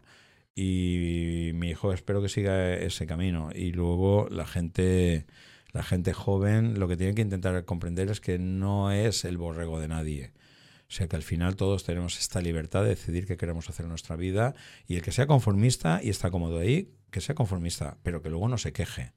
Y el que realmente tenga ganas de crecer y de eso, pues bueno, tendrá un esfuerzo, hará, cumplirá con sus estudios, cumplirá con todas sus obligaciones y irá un paso más allá de lo que vayan los demás y luego siempre va a tener una recompensa, bien económica o bien de felicidad, o bien las dos, mm. sería el cum laude, mm. ¿sabes? Al final también se puede conseguir. Mm. Pues la última pregunta es si hay alguna pregunta que no te haya hecho, pero que te gustaría que te hubiera hecho. Wow, hemos hablado de mucho, ¿eh? Esta entrevista yo creo que es una entrevista chula, que va a haber mucha gente quizás. Espero. Esperemos que vea mucha gente y que, pese a que va a durar un poco más de lo normal, yo creo que es tan atractiva como para que las personas seguro que se enganchen del principio al final y, les guste percibir, ¿no? Mm. Lo que hemos tratado de transmitir, ¿no? Que sea, que sea, que joder, que no, que no nos aborreguen y que empujemos, tío, porque España es un país con unas capacidades increíbles. Estupendo. Pues mira, vamos a hacer la despedida, que es que eso está sin afilar, así que no te preocupes. Ah, joder, venga, pues a mí dame la grande. ¿Quiere la grande? ¿Quiere la más grande de todas? No, no, no, la katana. Toma, toma, ¿Tú, sabes, tú sabes que yo tuve una Suzuki katana. Y, tenía dibujada una katana en el lateral de la, de, la, moto. de la Suzuki, de la moto. Me dibujé un amigo que era artista, me dibujó la katana con el símbolo de la katana en el lateral de la moto. ¿Cómo acabamos esto, tío? ¿Eso lo desenvainas? Lo, lo chocamos en 3, 2, 1. Hasta la próxima.